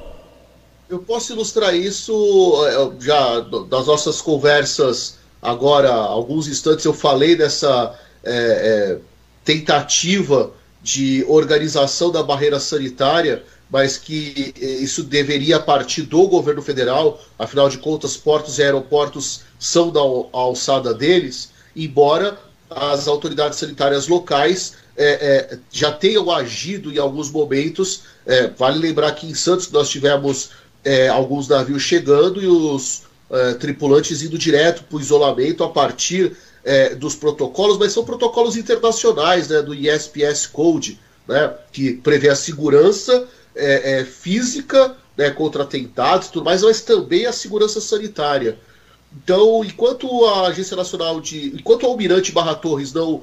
é, é, que é médico, vale lembrar, né? Ele não é, convencer é, é, o seu superior né, imediato, que seria é, tanto o ministro da Saúde quanto o. Embora a agência tenha autonomia, mas principalmente o presidente da República, da necessidade dessa, dessa implementação, enquanto o, presidente for acionar o advogado-geral da União, o ministro André, André, é, André Mendonça, para questionar os governadores e prefeitos por que, que eles estão tomando essas atitudes, então, enquanto o governo continuar se esquivando da, da sua responsabilidade, dizendo que o, o Supremo é, tirou a sua autoridade, e como a gente já esclareceu, não tirou a autoridade, ó, ele entendo. falou que estados e municípios poderiam é, e deveriam agir junto com as ações do governo federal. E quando a gente tiver esse jogo de esquiva, né, é, é, o, a gente vai continuar patinando. Eu, eu passei por um momento ontem que nenhum professor deveria passar, Hermílio. Eu enterrei uma aluna. Que isso? 15 anos. 15 anos? 15 anos. Ah, mas ela estava com algum problema assim, mas era uma criança, uma jovem de 15 anos. E eu. O que, que eu vou falar para uma mãe e para um pai? A não ser muito obrigado por ter confiado uma parte da educação da sua filha a mim. Eu não tenho mais o que falar aqui. Que palavra de consolo eu posso dar? É. Isso não é natural, isso não é normal, isso não, é uma vida ceifada e assim. não- não- eu não tenho o que falar. É. Eu não posso. é, é, é, não é uma questão de panfletagem política, é humanidade. Não é natural o mais velho enterrando o mais jovem. Nós não estamos num período de guerra. Ah, mas é uma pandemia. Mas é uma jovem, foi uma jovem de 15 anos. Agora, do- doutor Marcos Caseiro, é, a gente vê, cada um tem uma história, nós estamos vendo isso. As famílias chorando, todo mundo chorando. Né? E eu fico muito preocupado quando o doutor Marcos Caseiro fala assim, ó, vai ficar pior. Essa variante indiana agora, doutor Marcos Caseiro, o que, que a gente. O que, que tem de, de, de, assim, de preocupante, o que não é? O, o- como é que dá para conter isso? Ou não vai ter como conter?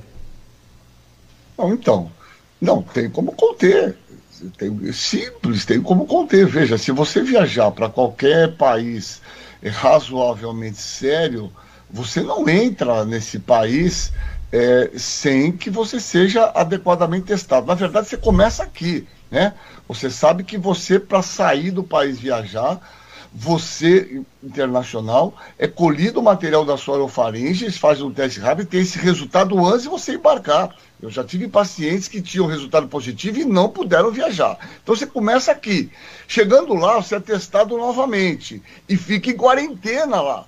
Né? Você vai para os Estados Unidos, vai para Israel, vai para qualquer um país desse. É esse o procedimento. Né? Você fica minimamente quatro dias, é colhido, depois 14 dias. Você não sai antes de 14 dias chegando nesses países. É simples assim. É simples assim. Não tem muito. A única maneira que a gente tem de frear de chegar, ainda que não tem como frear, ela já chegou. Nós já temos o relato do Lutz de casos aqui em São Paulo. Veja só o que eu vou falar. Nós já tivemos oportunidade de falar isso para vocês. O que significa essas cepas? Essa- essas mutações implicam em num- minimamente numa maior velocidade de transmissão. Vocês pegam essa cepa P1, essa cepa P1, que é essa cepa que surgiu lá em Manaus, ela surgiu em torno de novembro. Ela simplesmente explodiu em termos de transmissão. Aqui em São Paulo, hoje, 95% dos casos é essa cepa de Manaus, Da P1. é a P1. Né? O, o relatório do Lutz do mês passado, nós não tínhamos praticamente P1 aqui em Santos. O relatório desse mês saiu ontem, ontem, só temos P1 aqui na Baixada Santista. Então, esses vírus adquirem uma maior capacidade de transmissibilidade. A questão da patogenicidade ainda é discutível, né? Mas se ela transmite mais, acomete mais pessoas, ela vai matar mais pessoas por consequência, né?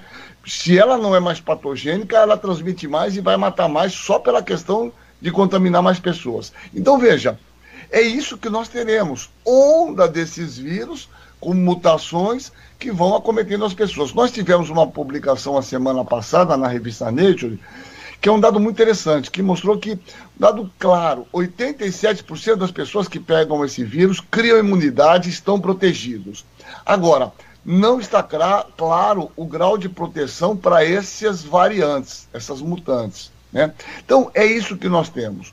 É, na medida em que nós temos uma imensa circulação de vírus mutantes, nós permaneceremos com um número elevado de transmissibilidade.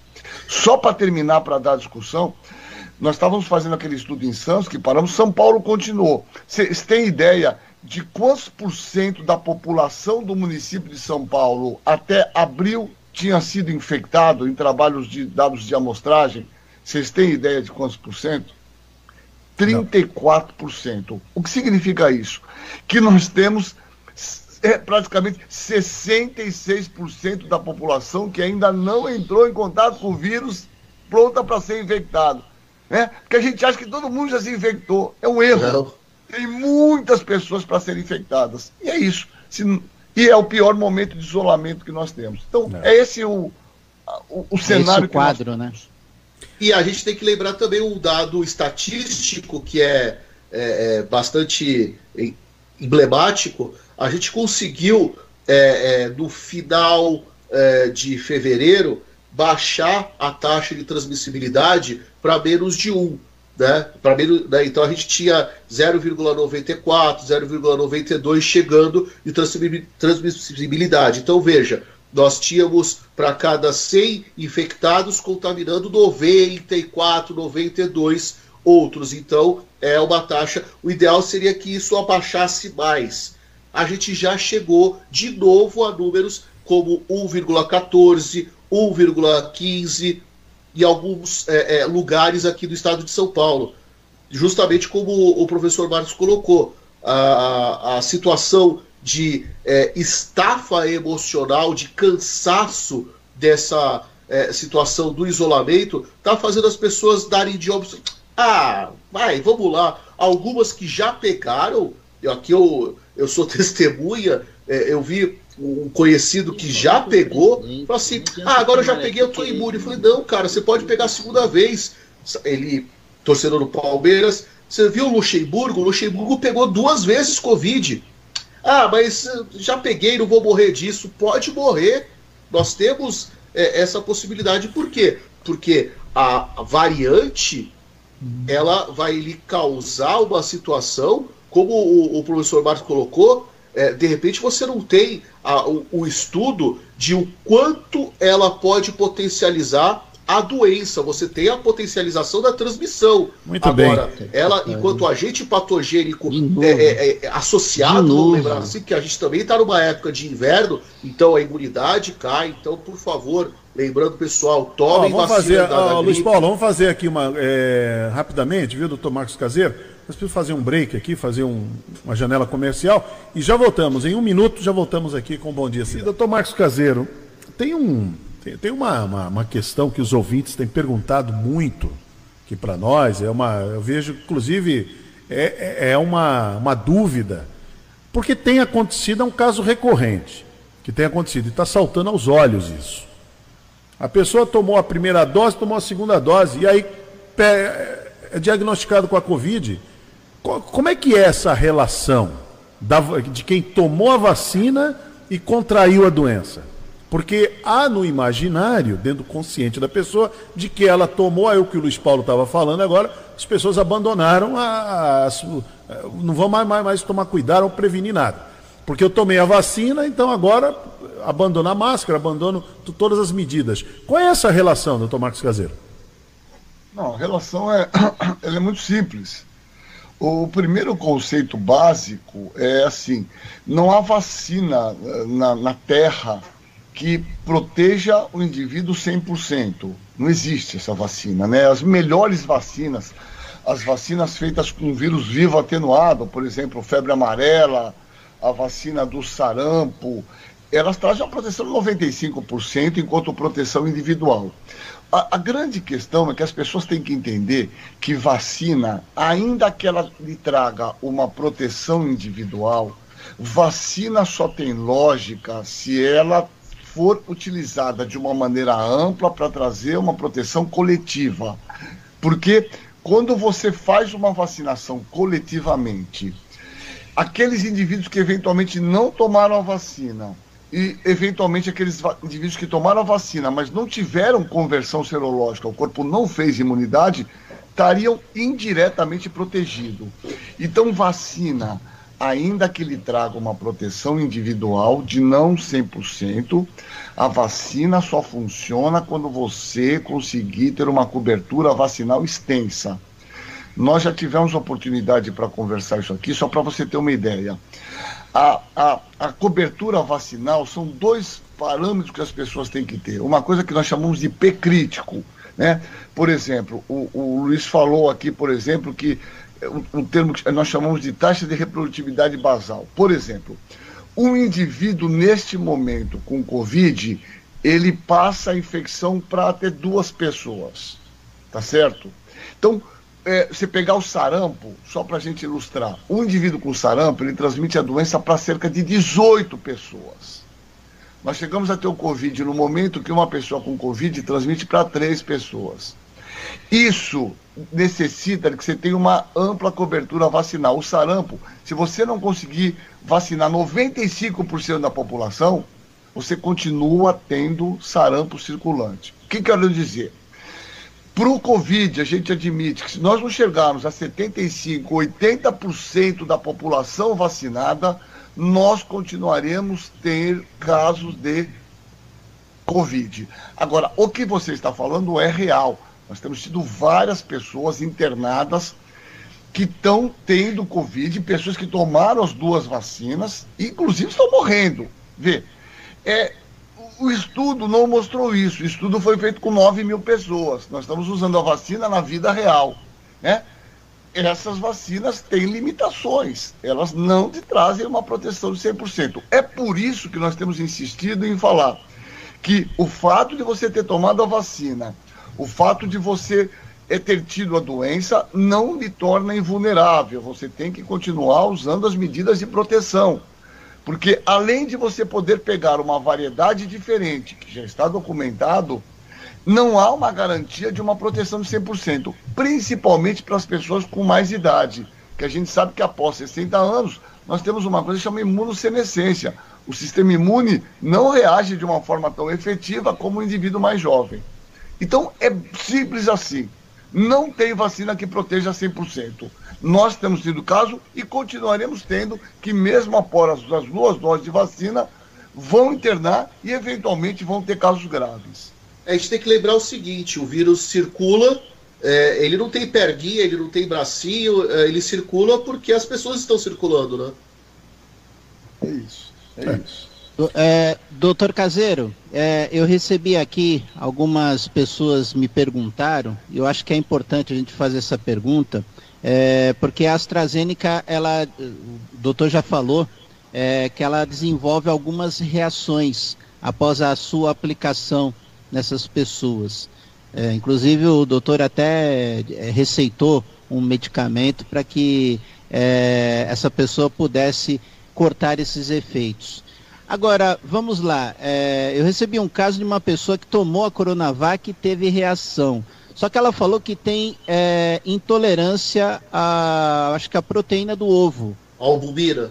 É, ao ovo. Ou seja, é, isso é só para vacinas como a Covid-19 ou para qualquer outra vacina? Quem desenvolve essa intolerância ao ovo?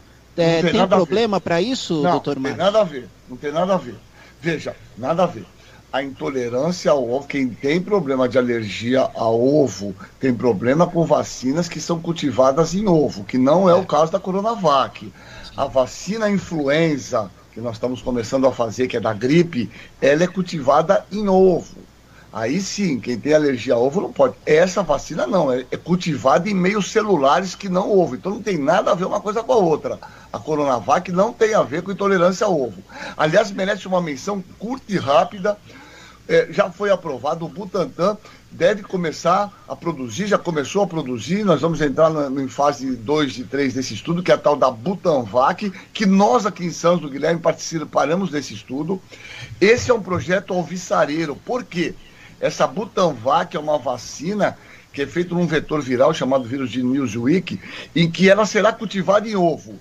Se essa vacina der certo e vai dar, isso será uma revolução. Por quê? O Instituto Butantan tem uma longa tradição em produzir a vacina, produz 80 milhões de doses anualmente da gripe. Então, se nós conseguirmos essa corona, essa Butanvac, que é uma vacina para o coronavírus, funcionar, ela pode ser reproduzida em ovo. Aí sim, aí essa Butanvac que nós não temos, quem tiver alergia a ovo não poderá tomar ela. Mas a Coronavac não tem a menor relação de alergia em relação ao ovo. Toda vacina pode dar um pouco de reação, seja local, com dor local, edema, sensibilidade. Muitas pessoas estão tendo com a AstraZeneca efeitos adversos sistêmicos, passa outro dia quebrado, fica mal. Isso foi relatado no estudo. Tanto é que no estudo metade das pessoas fizeram uso de paracetamol ou de pirona, né?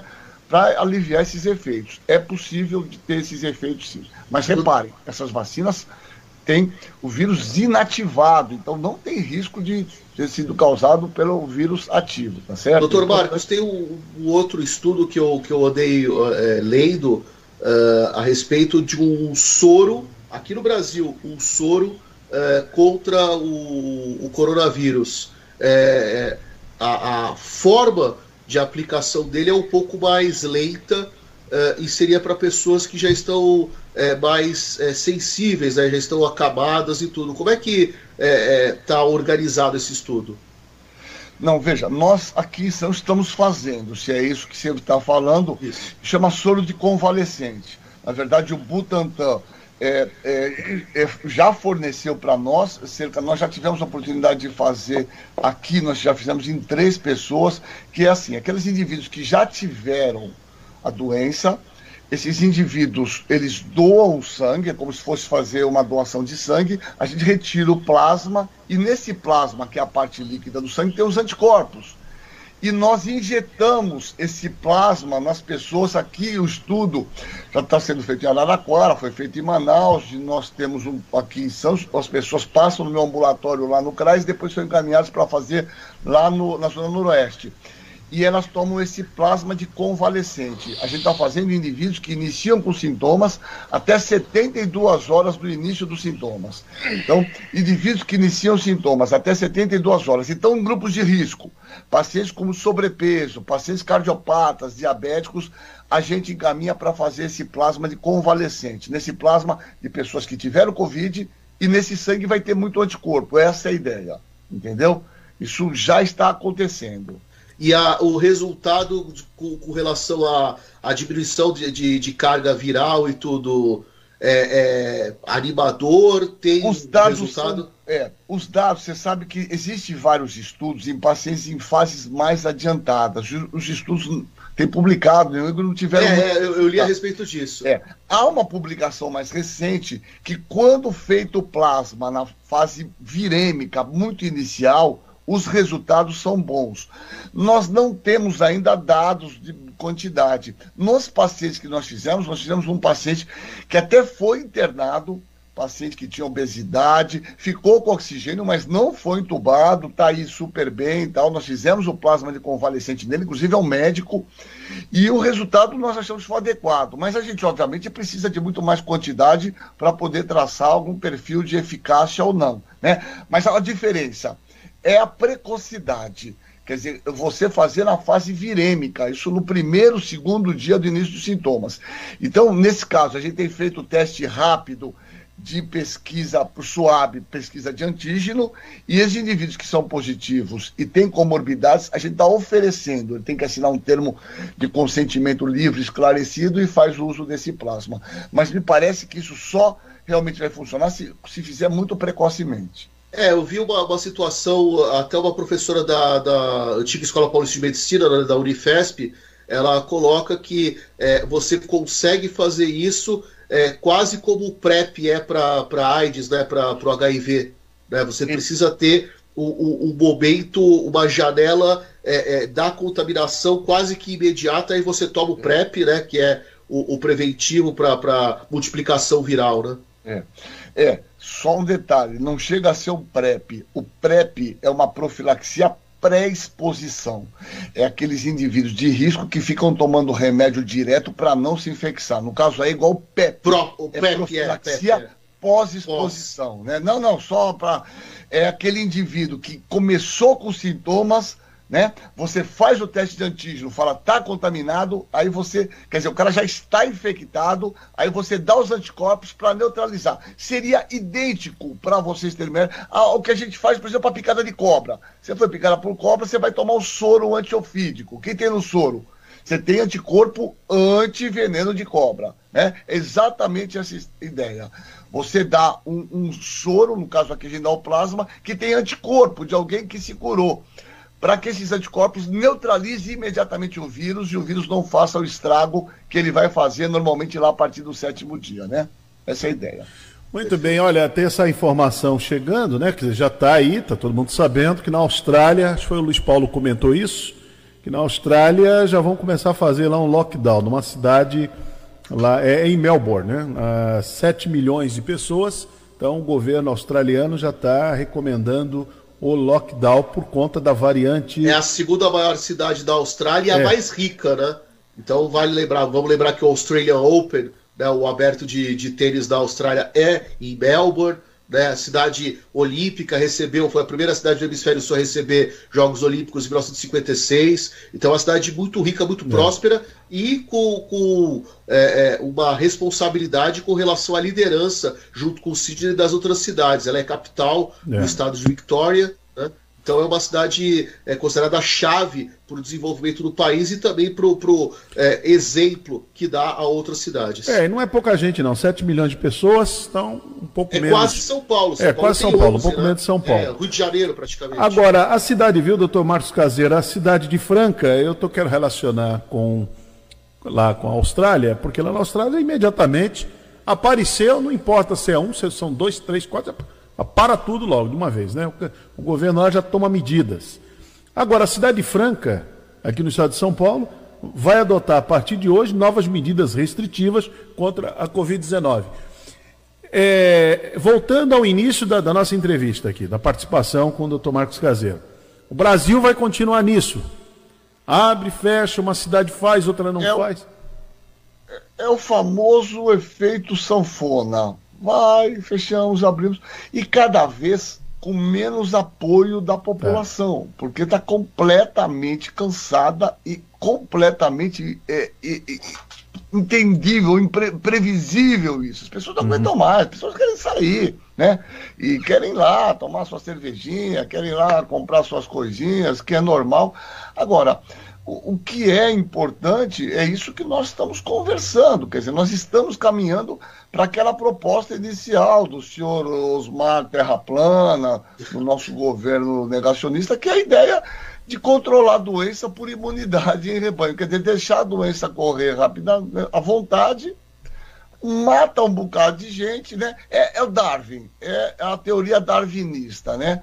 Os mais aptos sobrevivem e matam um monte de gente. Quem está morrendo são os velhinhos, são as pessoas. Nesse momento já está mudando isso, né? Como o Luiz Paulo falou, de 20 de 15 anos tinham crianças morrendo com síndrome inflamatória multissistêmica pediátrica. É uma situação muito delicada, né? É, o mundo tem optado por lockdown como possibilidade de controle, como possibilidade de controlar a doença nas pessoas mais vulneráveis. É o respeito às pessoas que passaram a vida inteira trabalhando, ou estão aposentadas, né? e que muitos estão morrendo, infelizmente. Né? Nós não podemos normalizar 450 mil mortes. Nós não vimos isso em nenhum outro momento. É, é, é, não é possível que as pessoas não se sensibilizem. Agora, viu, Hermínio, Marcelo, agora as pessoas precisam comer, as pessoas precisam. Não adianta não morrer do vírus e morrer de fome, né? Então nós estamos numa situação, numa sinuca de bico, essa é a verdade, né? Estamos encerrando a edição desta sexta-feira aqui do Bom Dia Cidade. Bom Dia Cidade, que agora volta na próxima segunda, a partir das 8 da manhã. A TV Guarujá e a Guaru TV seguem agora com sua programação normal. Mais notícias aqui na Rádio Guarujá. Você confere ao meio-dia no Rotativa no Ar.